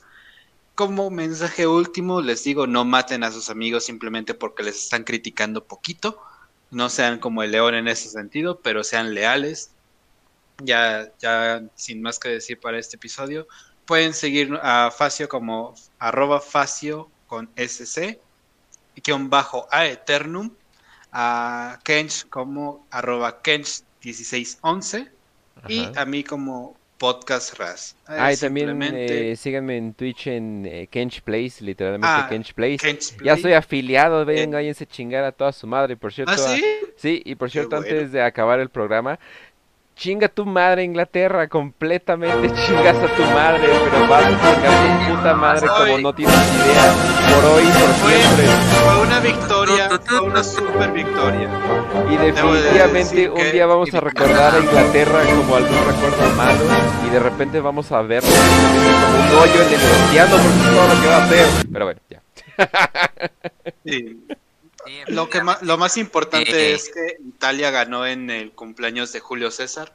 Así que perfecto, qué bonito. Dos veces que Inglaterra es uniada por italianos. Muy bien. ¿Veis? Eh, este, sí, pues yo, yo y Kench, por lo menos los que venimos Mets, este, pues seamos campeones de Europa y un aplauso y un abrazo a todos los de la selección italiana que ayer demostraron de forma muy épica cómo, cómo dominar a las bestias inglesas, a las bestias anglo. Pero bueno, este es un triunfo también para todo el mundo hispano. Eh, pues nada, pues ya para despedir les recomendamos este que lean las novelas, la de Censo de los Ángeles, eh, Ángeles Caídos, Ángeles de Caliban, si quieren ya la pueden ir leyendo también. Eh, también vamos a estar hablando cuando regrese, bueno, cuando, en el siguiente episodio de la siguiente semana, ya no vamos a hablar de la herejía, vamos a dejar hasta aquí, vamos a dejar un ratito y luego vamos a hablar de la herejía. Pero el siguiente episodio de la herejía va a ser de el Imperium Secundus, del momento donde se reúne tanto Gilliman, el León, este Sanguinius, aparte Vulcan, también Conrad, o sea, van a ser cinco primarcas en un solo episodio, casi casi. Eh, también un aplauso a nosotros porque resumimos como cinco novelas en un episodio de. Pero mm, también pueden eh, encontrar en. Pueden encontrar en Telegram, nos pueden encontrar en Facebook, nos pueden encontrar en, en Evox, en Spotify, en Apple Podcast, en Anchor y en muchas otras redes, incluido YouTube. No olviden de suscribirse y ponerle eh, la notificación a la campanita para que cada vez que hagamos el en vivo también les llegue la, la, la notificación y de esta manera algunos no se lo pierdan, porque luego hemos visto algunos que dicen, ah, pues no avisaron, pero avisamos un día antes, lo avisamos creo que dos días antes también, cuando inventamos lo de las 5 de 5. Entonces ahí atentos también a los, a los avisos. También síganos en Facebook, hay algunos que a lo mejor no nos siguen en Facebook, también ahí también ponemos muchos de los avisos. Eh, oigan, los mismos en Telegram. los El en canal de. Telegram literalmente no lo spameamos mucho para que no nos muten. Entonces no nos muten en Telegram y ya se van a enterar de todo sin pedos.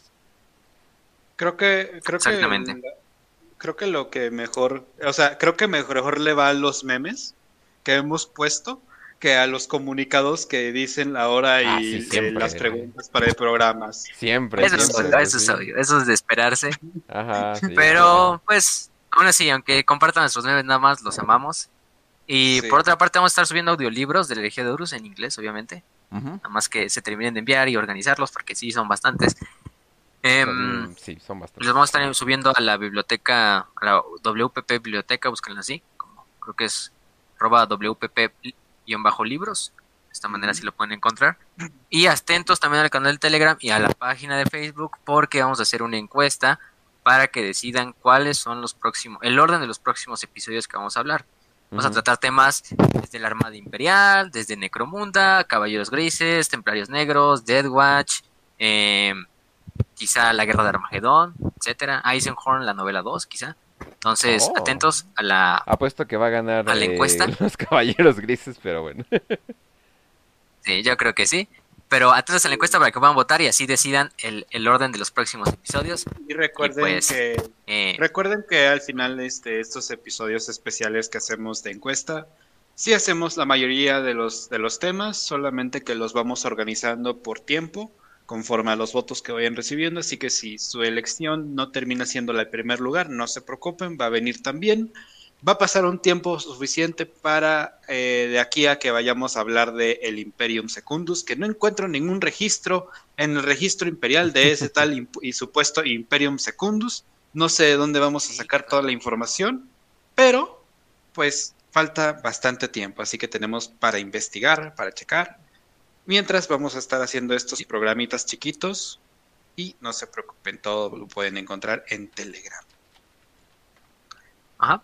Y pues gracias por acompañarnos otro lunes, un lunes un poco más temprano, lo hicimos a las 7. Yo creo que el- las siguientes semanas también va a ser a las 7 de la, de la tarde, a menos que haya otro, algún pendiente o lo, lo pasemos a las 9. Pero se los avisamos de todos por el canal de Telegram y pues, gente, sin nada más que decir, les deseamos salud y victoria y que León los acompañe.